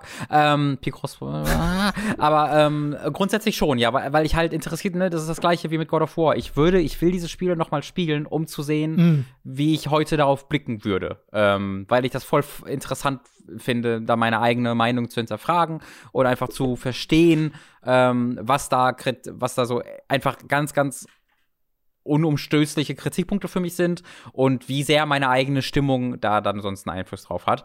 Ähm, Finde ich einfach voll interessante Frage aus einer kritischen Sicht ähm, oder aus einer Kritikersicht. Deswegen will ich es auf jeden Fall noch mal angucken, ja. Und ich mhm. habe es mir auch äh, runtergeladen auf die, auf die PS5. Es hat jetzt ja auch einen Safe-Transfer bekommen. Äh, Gerade kam der Patch, äh, dass du ah, das nice. weiterspielen kannst, genau wenn du möchtest. Und wenn für alle Trophy-Fans, wenn ihr eine Trophy in PS4 Spider-Man habt, dann das, das einen Speicherstand überträgt, dann äh, werden und dann auf der PS5 das Spiel startet, bekommt ihr alle Trophies auch auf PS5. So, that's great. Oh nice, dann kriege ich einer meiner zwei Platinums nochmal. Yes, ja, guck mal, perfekt gemacht, Tom. Das ist mal effizientes Spielen. ja, wirklich. Ja, also ich, ich fand übrigens ja, erneut nochmal total weird, dass der Spider-Man aus dem ersten Teil jetzt ein anderer Schauspieler ist. Ich weiß, mhm. dich stört das nicht so sehr, mhm. aber bei mir war es so voll dieses, wer bist du? Ja, ja, das, das. Also das Gefühl hatte ich schon so. Ich, mein Gefühl ist halt, wer bist du? Du bist ja total viel besser. Ähm, aber das Gefühl, ich Nein. weiß, dass ich damit sehr alleine da bin. Ich habe diese Meinung literally kein einziges Mal sonst irgendwo gelesen. Ähm, aber hey, so ist es halt. Äh, sehr schön, sehr ja. schön. Äh, gut. Wollen wir zum nächsten Spiel sehr kommen? Sehr gerne. Dann äh, lass uns doch mal zu Call of Duty Black Ops Cold mm. War kommen. Das hast du nämlich gespielt. Ich habe einfach nur die ersten zwei Missionen oder so gespielt äh, von dem Ding, allein um ein bisschen Footage aufzunehmen für unser PS5-Video. Aber ansonsten, also ich dachte dann auch sofort wieder, ja, das ist immer noch Call of Duty. Das, ich glaube, ich habe genug. Es dauert, glaube ich, irgendwie 20 Minuten, bis äh, Ronald Reagan zu aufschwelender Musik ja. ähm, den, den, Raum den, Raum betritt und darüber er spricht, während die Musik immer weiter anschwelt und erklärt, wie wir die freien Menschen der westlichen Welt beschützen müssen, indem ja, ja. wir ein paar Kommunisten in den Kopf schießen. Ähm, und es, also es ist wirklich unerträglich, Tom. ähm, bei Modern Warfare ist es ja, also Modern Warfare war ja wirklich schlimm. Ich empfehle da nochmal mein äh, Hooked-Video äh, auf, auf YouTube. Gott ist ein Soldat heißt das, wo ich ein bisschen versuche zu, zu analysieren, wieso das Ganze Kriegspropaganda und amerikanische Kriegspropaganda insbesondere ist, auch wenn es immer so getan wird, als ob Krieg kritisiert wird. Ähm, aber äh, es ist halt immer noch äh, fiktiv, ne? So sie tun oder beziehungsweise sie geben dem diesen Anschein von, von Fiktion, weil sie halt sagen, hier ist es ein fiktives Land, äh, weil wir uns nicht trauen, äh, eins genau beim Namen zu nennen, äh, und wir haben hier äh, einen fiktiven Konflikt. Ähm, und das ist halt hier ja nicht der Fall. Hier hast du den Kalten Krieg, hier hast du äh, Geiselnahmen, die es in echt gab, und äh, Konflikte, die es in echt gab, die dann hier genutzt werden, um wiederum amerikanische Kriegspropaganda mit dir zu teilen. Und das ist dann noch mal also extra äh, bereitet mir extra viel Bauchschmerzen, dass halt hier sowas wie die iranische Geiselkrise äh, ähm, benutzt wird, um zu sagen, haha, aber was ist denn, wenn eigentlich Russen dafür verantwortlich sind? Weil Russen sind immer für alles schon, an allem schuld. Haha, Kommunisten. Ähm, und das ist halt super fucking das ist nicht nur super fucking lame, das ist einfach, ich finde es auch wahnsinnig gefährlich, weil äh, niemand nimmt jetzt aktiv sich Call of Duty, um sich zu bilden, aber es ist ja genau dieses Ding, wenn als Popkultur äh, in Anfang der 2000er komplett darum nur noch äh, ging, dass halt Actionhelden äh, die die Welt retten müssen vor gefährlichen äh, braunen Terroristen, äh, die alle Muslime sind, das sorgt halt dafür, dass eine Stimmung entsteht und Black Ops geht halt so krass in diese Stimmung rein äh, und äh, zeichnet diese CIA-Agenten als die coolsten Motherfucker währenddessen.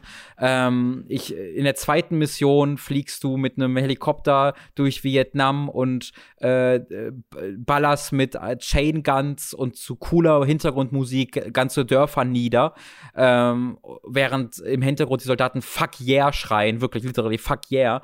Ähm, und das, also, ach, es, es fällt mir wirklich, ich, ich glaube, ich werde es schon durchspielen einfach, weil es, ich bin zu interessiert daran, wie, was für ein Scheiß es noch alles macht. Ähm, und es sieht grafisch toll aus und spielt sich super, wir kennen das alles, aber es ist schon wirklich beeindruckend, ähm, wie schamlos Black Ops Cold War ist. Ich, ich finde sehr interessant äh, in der Art und Weise, wie du über die Spiele redest, weil bei so Sachen wie irgendwie Advanced Warfare, Warfare oder generell so die Dinge, die so in die Zukunft gegangen sind, da war noch der Abstand da. Voll. Da haben wir dann zwar auch darüber geredet, wie die Stories mal mehr und mal weniger blöd sind, aber bei Modern Warfare zuletzt und jetzt auch hier schwingt so eine richtige Müdigkeit mit. Ja, weil es einfach das, es ist halt auch etwas, was man heute nicht mehr so viel bekommt. Ja, man ist halt ein bisschen gewohnt, dass mhm. irgendwie auch Medienschaffende ein bisschen kritischer damit umgehen, dass halt der Hurra-Patriotismus und America Fuck Yeah Gehabe im Jahre 2020 nicht mehr angemessen ist, so wie es das 2002 war. Ähm, zum Glück ähm, weil man einfach kritischer wurde und weil halt diese Zeit einfach ein bisschen vorbeiging. Natürlich gibt es die immer noch, also es gibt immer noch Michael Bay und Co. KG, aber es ist nicht mehr so zentraler Bestandteil der Popkultur wie früher. Und dass dann halt ein Call of Duty daherkommt und das halt so mit so viel Werf einfach die in die Fresse haut, ähm, das ist einfach, das sorgt mir für Bauchschmerzen, weil ich, also in der dritten Mission bist du in Berlin unterwegs, ne, und das, da siehst du halt U-Bahn-Stationen, die du aus deinem, aus deinem Privatleben kennst. Äh, ganz komisch. Du, du siehst da echte U-Bahn-Stationen, aber teilweise sind da, haben die auch einfach erfunden reingebaut. Das ist sehr komisch, was da, welche, oh. welches Berlin da präsentiert wird. Mhm. Aber dass du dadurch so ein unglaublich hübsch gerendertes Berlin läufst, und dann halt ein paar äh, Leuten dann noch währenddessen in den Kopf schießt, weil, weil du einfach der Allergeilste bist. Äh, das, also da kann, da, da kann ich keinen wirklichen Spaß dran empfinden. Ähm, ich kann das Spiel wertschätzen dafür, dass die Trigger cool sind, wenn ich schieße. Ja, das, diesen Widerstand simuliert, den, den, den, ähm, mhm. den äh, die einzelnen Waffen haben auf der PlayStation 5 ähm, und dass das großartig aussieht auf der technischen Seite. Das kann ich alles wertschätzen. Aber Spaß dran haben, kann ich nicht. Ja, weil dir halt im Wesentlichen das abgeht, was ja die meisten Leute bei diesen Spielen machen, nämlich den Kopf aus. Ja, also naja, den Kopf, also ja, hm, I guess. I guess ja. Weil du kannst das ja scheinbar nicht so komplett. Ich, also sonst ja, also, würdest du ja auch sagen können, okay, das gibt's zwar alles, aber ist mir jetzt egal. Aber so richtig egal ist es dir halt nie. Ich verstehe halt nicht, wie das geht. Ich verstehe nicht, wie du so unkritisch ja. sein kannst und so, wie dir so egal ist, was du sein kannst, was du äh, konsumierst. Weil, also ich lese jetzt, ich, ich ja, das ist, ist glaube ich, diese Fähigkeit zu sagen, nein, nein, das ist komplett, das ist unpolitisch, das ist einfach nur Spaß, während das Spiel dir halt entgegenschreit, guck mal, übrigens, wir haben diese politischen Botschaften für dich.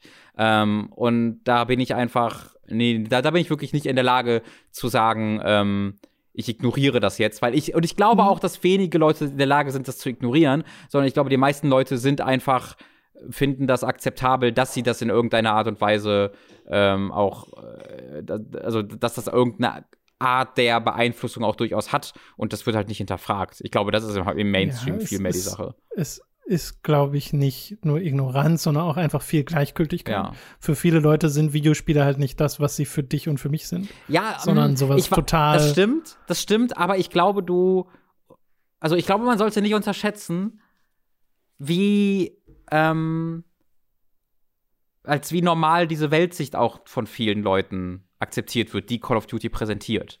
Ja, weil ja. natürlich ist da ist Ronald Reagan der Superheld-Charakter und natürlich sind die Russen die äh, Bösen und natürlich muss ich denen in den Kopf schießen, weil ich der Gute bin.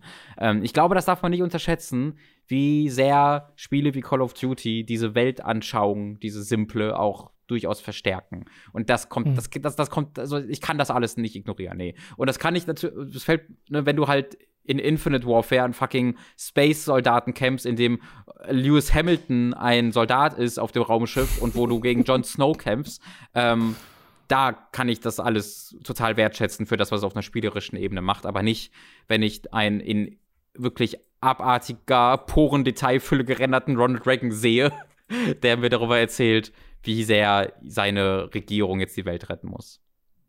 Ja.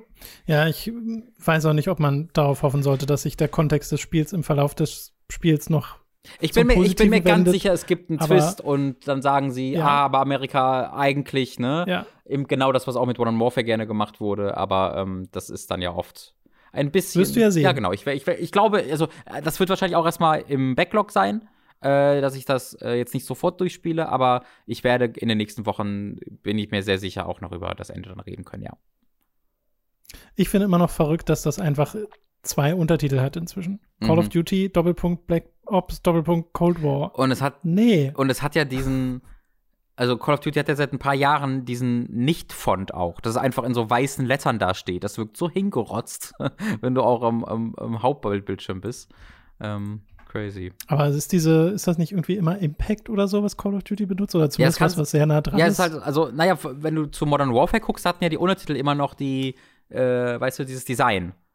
Hm? Ach so, ja, ich sehe den Unterschied, den genau. Die Call of Duty Schriftart ist schon immer super gleich. Genau, aber wenn du, wenn du zu Modern Warfare 2 gehst oder zu Black Ops 1, ja. 2, 3, zu Infinite ja, Warfare, World War 2, das hat dann, World War 2 glaube ich nicht mehr, das hat dann so eigenen Charakter noch und hier ist einfach Call of Duty, Black Ops, Cold War, äh, ähm, übrigens ein, ein Detail noch, was erwähnenswert ist, finde ich. Das ist das erste neue Singleplayer-Spiel von Raven seit Singularity. Diese Kampagne hat Raven gemacht. Oh. Ähm, Treyarch war für den Multiplayer verantwortlich und das ist das erste Call of Duty, was Raven gehandelt hat. Merkt man nicht, wirkt wie jedes Call of Duty ever, aber ist eine schöne Anekdote. Ich war übrigens überrascht, um mal was Progressives in Bezug auf Call of Duty zu erwähnen, dass ich Non-Binary auswählen konnte als. Ja, man kann, man kann non-binäre Kriegsverbrecher äh, spielen, was auch schön ist. Hey, was, nimm was du kriegen Ja, I guess, I guess. so, damit kommen wir jetzt äh, zum letzten Spiel für heute, nämlich Demon's Souls. Äh, Bugsnacks haben wir beide bisher nur ganz kurz angespielt. Da reden wir dann an anderer Stelle noch mal drüber. Mhm. Äh, das fehlt uns jetzt. Bitte denkt daran, wir sind nur zwei Leute. Ja. Und das ist schon, also wir, haben, wir reden über sehr viele Spiele für zwei Leute, muss man ja, sagen. Ja, ja, ja. Äh, Demon's Souls habe ich doch jetzt doch noch mal eine ganze Weile gespielt. Allein schon, weil es mich optisch so beeindruckt und ich irgendwie sehen will, wie das alles ausschaut in dieser neuen Version. Äh, ich habe es ja schon mal durchgespielt. Äh, du meintest, du hast Demon's Souls schon mal gespielt, aber nicht durch, ne? Also ich hab's, ja, das klingt, glaube ich, so ein bisschen gespielt, aber ich hab's mehrere Mal, ich habe echt viel Demon's Souls gespielt, nur nicht durch, ja. Okay, verstehe. Ich habe es halt mehrere Mal äh, angefangen und so und dann irgendwann wieder aufgehört und so, nur halt die letzten zwei Bosse nie gesehen. Den letzten Boss, glaube ich. Ja, krass, dann hast du ja sogar richtig viel von dem schon. Spiel eigentlich schon gesehen. Ja, ähm, ja ich habe jetzt einfach noch mal, um den direkten Vergleich zu haben und weil ich es möglichst einfach haben wollte, ähm, den äh, Royal genommen, also einen Magic-User. Und Magic gilt in Demon's Souls halt als overpowered, vor allem bestimmte Zauber, die ich noch nicht habe. Äh, das heißt, ich bin auch schon ganz oft gestorben in dem Spiel jetzt wieder. Äh, vor allem, weil die Optik teilweise das Gameplay verändert äh, in dem Sinne, dass Gegner mehr mit dem Hintergrund verschmelzen. Also zum Beispiel, wenn du in diesem Pseudo-Blighttown unterwegs bist, fällt es mir noch mal schwerer, als es auf der PS3 war, mhm. Gegner zu erkennen überhaupt in diesem dunklen Gebiet.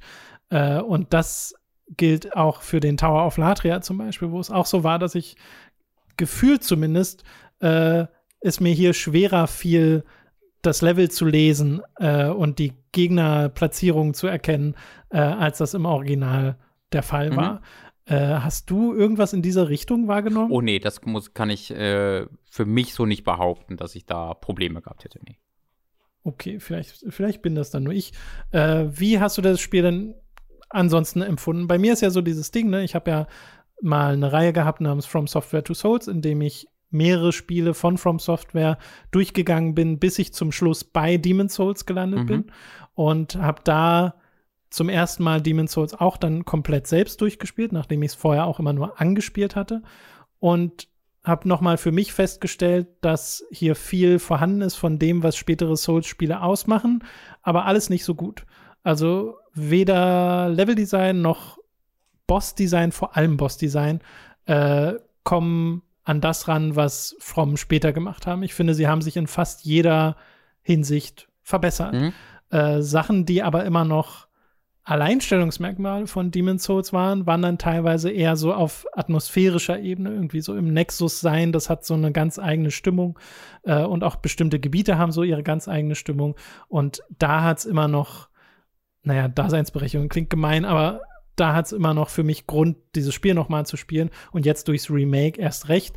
Aber bei mir hat sich zumindest der Eindruck jetzt auch beim erneuten Spiel nochmal bestätigt, das ist klassisches Souls, aber halt nicht so gut wie die letzten Spiele in der Reihe. Ja, und ich würde dir auch zustimmen im Kern. Und ich war dann halt, ich war, also das ist eine der, über, der überraschendsten Erkenntnisse für mich, weil ich war mir eigentlich relativ sicher, wenn PS5 kommt, das ist das Spiel, was ich äh, suchten werde, ja, was ich durchspielen werde, wo ich mich nicht von lösen können werde. Ähm, und das ist gar mhm. nicht der Fall. Äh, ich habe jetzt, ich habe den Tower Knight besiegt, also ich habe 1-1 und 1-2 und ich habe so zur Hälfte in 2-1 reingeguckt, also in die Level. Ähm, und das war's. Und ich habe also ich habe jetzt nicht den großen Drang, das jetzt sofort weiterzuspielen, weil ich halt überrascht war dann doch, wie sehr sich bei mir sehr schnell eingestellt hat, ja, okay, das habe ich schon gespielt. Ähm, das, also mhm. die, die, diese Grafik ist extrem beeindruckend und großartig und toll. Alles stimmt. Aber es ist dann halt das gleiche Spiel. Und tatsächlich ist es dann so, wenn ich dann diese neuen Konsolengenerationen habe, ähm, dass mich das dann deutlich weniger begeistern kann, als ich das erwartet hätte für mich. Ähm, ich bin dann deutlich lieber bei bei Assassin's Creed, bei Yakuza, bei, bei, bei Dirt, bei Pathless, ähm, auch bei Spider-Man, ähm, ne? weil ich da irgendwie das Gefühl habe, hier sehe ich dann auch etwas, etwas, etwas Neues. Und diese, diese, dieser die Remake-Charakter, der, der scheint da für mich sehr, sehr, sehr doll durch. Es ist dann ja nicht das Spiel, was mich so unglaublich äh, begeistert hat, wie auch bei ähm, Shadow of the Colossus, ne? wo ich das dann sofort mhm. mit riesiger Liebe auch mehrere Male durchgespielt habe. Auch ich bin bei Demon's Souls eher so wie du eingestellt. So, ich kann das voll voll wertschätzen und mag das. Und ich habe es sogar auch zum Launch gespielt. Ich habe mir das damals vorbestellt für die PlayStation 3. Ähm, aber dann ja nie so, also das, das hat dann ja wirklich bis Dark Souls gedauert und dann ja auch erst nach Release eine Zeit lang, als uns dann Tobi und David davon überzeugt haben, äh, äh, dass ich das dann auch, dass ich mich da dann richtig verliebt habe. Das hat bis, die, bis Dark Souls gedauert. Ähm, und deswegen kann ich es wertschätzen und ich habe Freude daran. Aber ähm, ich glaube, das wird auch eher zurückstehen, bis ich diese anderen Spiele gespielt habe, bis ich das dann weiterspielen werde. Okay, ja, bei mir ist schon die Motivation immer wieder da reinzuspielen, aber Demon's Souls hat im Vergleich zu den späteren Spielen in der Reihe noch verstärkter diesen demotivierenden Faktor, wenn du stirbst, mhm. weil es halt so aufgebaut ist, dass du deine ähm, Portalsteine, das, was später die Bonfires sind, die kriegst du halt erst nach dem nächsten Boss. Und bis dahin musst du bestimmte Abkürzungen in den Levels freischalten, um diesen Weg zum Boss zu vereinfachen. Und die gibt's nicht immer mhm. oder zumindest nicht immer so stark ausgeprägt. Und das ist schon mal eine strukturelle Entscheidung, die finde ich in Retrospekt ein bisschen schwer zu schlucken ist. Also bei der es mir persönlich immer ein bisschen schwerfällt, zu, hin zurückzukehren, weil ich das Bonfire-System so viel besser finde. Äh, dann gibt's ja später das Estus-System und hier sind's die Gräser, die du sammelst, die dir ausgehen können und die du dann farmen oder kaufen musst. Und auch da, das Estus-System gefällt mir besser als oh ja. dieses System hier ja. in Demon's Souls. Und hier gibt's ja dann auch noch das Ding, dass dir die Hälfte des Lebens abgezogen wird, wenn du stirbst und dann in dieser Souls-Form bist. Und erst wenn du einen Dämonen besiegst, also einen Boss, oder so einen Gegenstand benutzt, gehst du in deine normale Form zurück und hast wieder volles Leben, oder du benutzt einen Ring, der diesen Effekt äh, schwächt, sodass du ein Dreiviertel deines Lebens noch behalten kannst. Aber dann ist halt ein Ringslot belegt. Und auch da finde ich das System der Nachfolger besser, äh, weil es äh, es ist ja schon dieses absurde, wir bestrafen dich jetzt dafür, dass du gestorben bist und es wird demnach noch schwerer. Äh, Bei Demon's Souls tatsächlich kann ich das ein bisschen mehr ähm, äh, zur Seite schieben, denn der normale Status ist halt der zweite. Du, also wenn du das Spiel halt spielst, dann bist du eigentlich nie mit voller Lebensenergie. Ähm, es ist witzig, dass du das unterwegs. sagst, weil so setzt es ja Dark Souls 3 um. Mhm. Was mal? Es wirkt in Demon's Souls immer, als ob du nur die Hälfte des Lebens genau. hast. Aber in Dark Souls 3 zum Beispiel ist es ja so, du hast immer volles ja. Leben und wenn du geämbert bist, hast du Bonus. Sehr guter Punkt, sehr guter Punkt. weißt du, ja. es ist was total psychologisches. Ja, ja das stimmt voll. Ähm, ja, deswegen, also, wenn du, wenn du dir irgendwie so Tipps anguckst, es gibt ja World Tendency und den ganzen Quatsch, den gibt's ja immer noch, was ich auch gut finde. Also, ich finde eigentlich ziemlich cool, dass sie dieses Spiel so akkurat äh, ja, Tower of Latria ist immer schwarz. Ja, genau. weil, weil, da sind immer diese scheiß roten Extra-Phantome, das ist so anstrengend. Ja, also, sie sagen, ne, du, die Tipps sind da halt, immer wenn du einen Boss tötest und lebendig wirst, dann geh in deine, äh, zum Nexus und bring dich dort um. Ähm, das soll quasi jeder machen. Also, also, das ist die, die, die ideale Spielweise, weil du dann halt die World Tendency zu white machst, so, weil du dich dann nicht in der Spielwelt stirbst, weil du wirst in der Spielwelt sterben. Äh, werde ich jetzt nicht näher erklären, könnt ihr euch Videos so angucken, so interessant ist Aber das wie dumm ist es denn bitte zum Sterben in den Nexus zu gehen? Ja, ja genau, es ist so. Du, du geh mal bitte zum Sterben in Nexus und dann spiel weiter. ja, nee, danke. Ähm, ja, also es ist, es ist halt wirklich so ziemlich das, das, das gleiche Spiel einfach. Ähm, und das sieht unglaublich gut aus. Es läuft mit 60 Frames, was ebenfalls unglaublich ist. Mhm. Äh, aber es ist nichts aufregend genug, als dass ich jetzt irgendwie in dieser, bei, beim Start dieser neuen Konsolengeneration mich dafür richtig begeistern kann, muss ich sagen. Ja, also bei mir sorgt halt die Grafik dafür, dass es irgendwo dann doch aufregend oder zumindest aufregend genug ist, dass ich da so motiviert bin, das alles mal zu sehen. Äh, ich habe jetzt auch bis zum Tower Knight in Boletaria gespielt, habe die Armored Spider im zweiten Gebiet gemacht, habe das äh, Fool's Idol gemacht, um diese zweite Version von Tower of Latria zu sehen, dieses zweite Level. Äh, und das sieht so geil aus und da kommt auch in mir so krass der Wunsch auf, dass es einen remastered, aufgebessertes Bloodborne gibt, das genauso läuft, weil das wäre der Hammer. Ähm, aber trotzdem, es ist halt die Blaupause für etwas, das danach stark verbessert wurde. Und das ist ja eigentlich super cool, dass es danach stark verbessert wurde.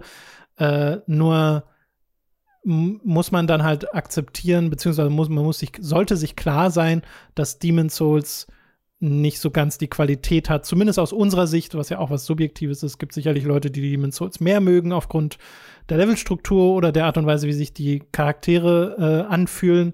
Äh, aber bei mir und bei dir scheint es ja auch nicht so zu sein, äh, da ist es einfach nicht so. Also ich spiele lieber Dark Souls, als dass ich Demon Souls mhm. spiele. Mhm. Trotzdem spiele ich gern Demon Souls. Also es soll ja. jetzt nicht heißen, dass ich keinen Spaß hier dran habe. Ich hatte schon meine Freude daran, hier wieder Abkürzungen freizuschalten, die teils leicht angepassten Gegnerdesigns zu sehen, weil das halt super cool ist, wie absurd die Gegner ja teilweise in Demon's Souls noch aussehen und wie billig auch teilweise und wie sie das dann versucht haben anzupassen und so ein bisschen schicker zu mhm. machen. Mhm. Und das gelingt ganz oft. Also ich bin auch generell jemand, den stört diese neue Optik nicht wirklich, also auch atmosphärisch nicht wirklich. Da gibt es ja viel Diskussion drüber, dass das hier zu viel Detail ist, so nach dem Motto. Äh, und da diese recht reduzierte Optik und damit auch die Stimmung des Originals verloren geht. Äh, wie gesagt, stört mich nicht wirklich. Ich habe das Original noch und mag auch zum Beispiel, dass es diese visuellen Filter hier gibt. Hast du dir die mal angeguckt? Äh, du kannst ja. ja so einen Classic-Filter anmachen. Den habe ich noch nicht so angemacht, nee. Der, der ist auch echt recht beeindruckend, weil wirklich die originale Farbstimmung der Gebiete wiederhergestellt wird. Mhm. Also Nexus und Co. sehen dann noch mal deutlich mehr so aus wie im Original. Interessant. Ja, das, ich habe da ein Interview äh, gelesen mit äh, jemand von Bluepoint, der so machte, hier haben wir für, ne, für die Leute, die das Original haben wollen, das hier, aber wir bitten euch, wenn ihr das erste Mal spielt, probiert doch unser äh, Standard Default Setting. Wir haben uns sehr viel Mühe gegeben. Please, please, please. Fand ich sehr lustig. Ähm, ich vermisse ein bisschen. Ja, ich schalte nur ja? gern mal hin und her. Was? Ich wollte ich wollt nur sagen, ich schalte gern mal hin und ja. her, um einfach zu sehen, wie die Gebiete dann aussehen. Ich äh, muss sagen, ich vermisse, also mir ist diese epische Chormusik im Nexus oft ein bisschen viel. Ich weiß nicht, ob sie im Original, gab es im Original auch so? Weil ich habe vom Original ist wirklich. Ist die so episch? Naja, also, also episch vielleicht das falsche Wort, aber ich habe im Original im Nexus wirklich nur dim, dim, dieses, ne, ja, das halt im so. Kopf. Aber es gibt deutlich andere äh, Musikklänge noch im Nexus in diesem Remake, wo auch wirklich Chorstimmen Hor machen und sowas. Ähm, das finde ich ein bisschen unpassend. Habe ich noch gar nicht so drauf geachtet, aber du sprichst da gerade einen Punkt an, den ich auch noch anbringen wollte, ähm, weil die Abmischung der Musik generell ein bisschen eigenartig ist in dem Spiel. Also ist mir direkt in der ersten Cutscene aufgefallen. Die Musik im Original ist super vordergründlich. Also sie, sie wird dir wirklich so äh, in die Ohren gepustet, dass das soll einen richtigen Druck haben. Und hier verschwindet sie im Hintergrund. Und das finde ich schade, weil es sehr, sehr coole Musik. Äh, und da, die, da, dass auch die Nexus-Musik mir nicht so auffällt, liegt, glaube ich, auch unter anderem vielleicht mit an der Abmischung wieder an der Stelle, mhm. die man ja persönlich ein bisschen anpassen kann. Ne? Man hat ja die Möglichkeit, im Menü die Audio-Level anzupassen. Äh, vielleicht muss ich da mal ran. Äh, ja, genau, also äh, vielleicht, also ich würde da dann nochmal auf den, auf das 3D-Audio und das Headset hinweisen, wo dann die Abmischung hm. äh, standardmäßig mhm. äh, zu mir, mir persönlich sehr, sehr gut, äh, gut erschien tatsächlich. Okay, schön. Ja, ja also ich werde das definitiv noch weiterspielen und ich weiß nicht, ob ich es nochmal komplett durchspiele. Äh, also irgendwann muss ich es ja mal komplett durchspielen. Wenn nicht jetzt, wann dann? Deswegen, ich werde schon. ja, die Neugierde ist durchaus vorhanden. Mach einen Stream, Robin. ja, dafür finde ich es halt zu unspannend. Ne? Dafür kenne ich es halt dann schon zu gut. Äh, das, da habe ich drüber nachgedacht, ja, aber ähm, also ich merke ja auch dann, wie ich spiele, äh, dass ich da einfach dann nicht engaged genug bin, dass das dann ein interessanter äh, Stream wäre. Dafür ist das alles ein bisschen zu bekannt dann schon. Ja, da geht es mir ganz genauso. Also auch für ein Videotagebuch oder so wäre Demon's Souls einfach zu bekannt. Ja, also ja. da wäre viel nur dieses, ja, das kenne ich schon aus dem Original und hier kann ich mich dran erinnern und das ist dann nicht so spannend. Genau, genau.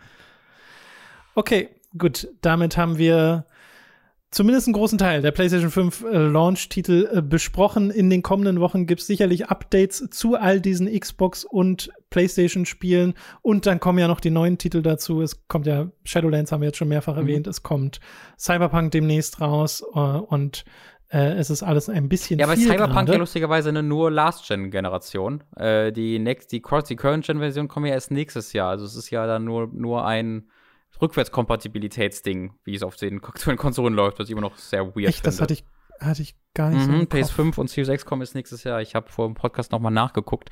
Äh, wir haben, ich habe gerade ein äh, Rennspiel WRC 9 bei uns aktiviert. Das heißt, da können wir nächste Woche auch ein bisschen drüber reden.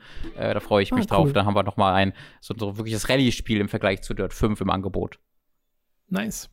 Okay, super. Wir hoffen, äh, euch hat der Podcast Spaß gemacht. Wir bedanken uns schon mal an dieser Stelle für euren Support. Ihr könnt uns nämlich unterstützen auf patreon.com slash hooked und steady.de slash hooked und dort werdet ihr zum Supporter. Ab 5 Euro erhaltet ihr Zugriff auf alle exklusiven Inhalte, zum Beispiel auf den On-Topic-Podcast zu unseren Spielen des Jahres 2012, den ich auch in der Werbepause bereits erwähnte. Und ab 10 Euro werdet ihr zum Feedback-Supporter. Eure Fragen kommen bevorzugt im Feedback-Podcast ran und ihr könnt an Votings teilnehmen und ab 25 werdet ihr zum Podcast-Produzenten und werdet namentlich hier im Podcast erwähnt. Wir bedanken uns jetzt nämlich bei den folgenden Podcast-Produzenten. Michael Noritz-Wolf, Jan Lippert, Geribor, Oldsport, Mike Reichel, Christopher Dietrich, Felix Weiß, Apu, Autaku, Chipza, Christian Hündorf, Der Weihnachtsdrache, Didi, Jonathan Styles aka Don Stylo, Dopsy, sponsored by Spekulatius, Dr. Strobel, Fure 96, Hauke Brav, Ho, Ho, Ho, Lea Lackner, Lennart Struck, Lignum, Markus Ottensmann, Matze, McLavin 008, Michael, Numemon digitiert zu Oliver Zirfers, Rick O, The Epic Snowwolf, Simon Dupichai, Zombie 88088 und Zombie. Vielen Dank für eure Podcast. Äh, vielen Dank für euren Vielen Support. Dank für eure Podcast. Ab jetzt schickt bitte jeder Supporter einen eigenen Podcast ein. Oh Gott, bitte nicht. Ähm, weil wahrscheinlich hat jeder von euch einen Podcast. Jeder hat einen Podcast. Äh, ich möchte kurz be betonen, äh, dass ich gerade mir vorstellen musste, wie man irgendwo in einer Schulklasse ist oder so, und es werden halt Namen aufgerufen, ähnlich wie du es gemacht hast, und irgendwann, und so völlig random hört man nur aus dem Nichts Ho, ho, ho kommen. das ist das, das, das Creepyste ist, was ich mir vorstellen kann. Ja, das, das, der, der Weihnachtshorror. Ja, so ein Evil Weihnachtsmann. Nightmare Before Christmas. Oh no. äh, das hat sehr viel Spaß gemacht, Robin. Wir haben jetzt sehr lange gequatscht, weil wir haben vor diesem Podcast unser PS5-Video aufgenommen. Yes. Wir, wir, ich muss jetzt erstmal mich ein bisschen hinlegen. Ja, ich glaube ich auch, aber ich muss das Video schneiden. Ah ja, stimmt, ich der Podcast. Podcast. Ah, fuck, na, kann ich auch im Liegen machen, bestimmt irgendwie. Sehr gut. Äh, euch viel Spaß bei was auch immer ihr jetzt gerade zockt und äh, wir hören uns beim nächsten Mal. Tschüss.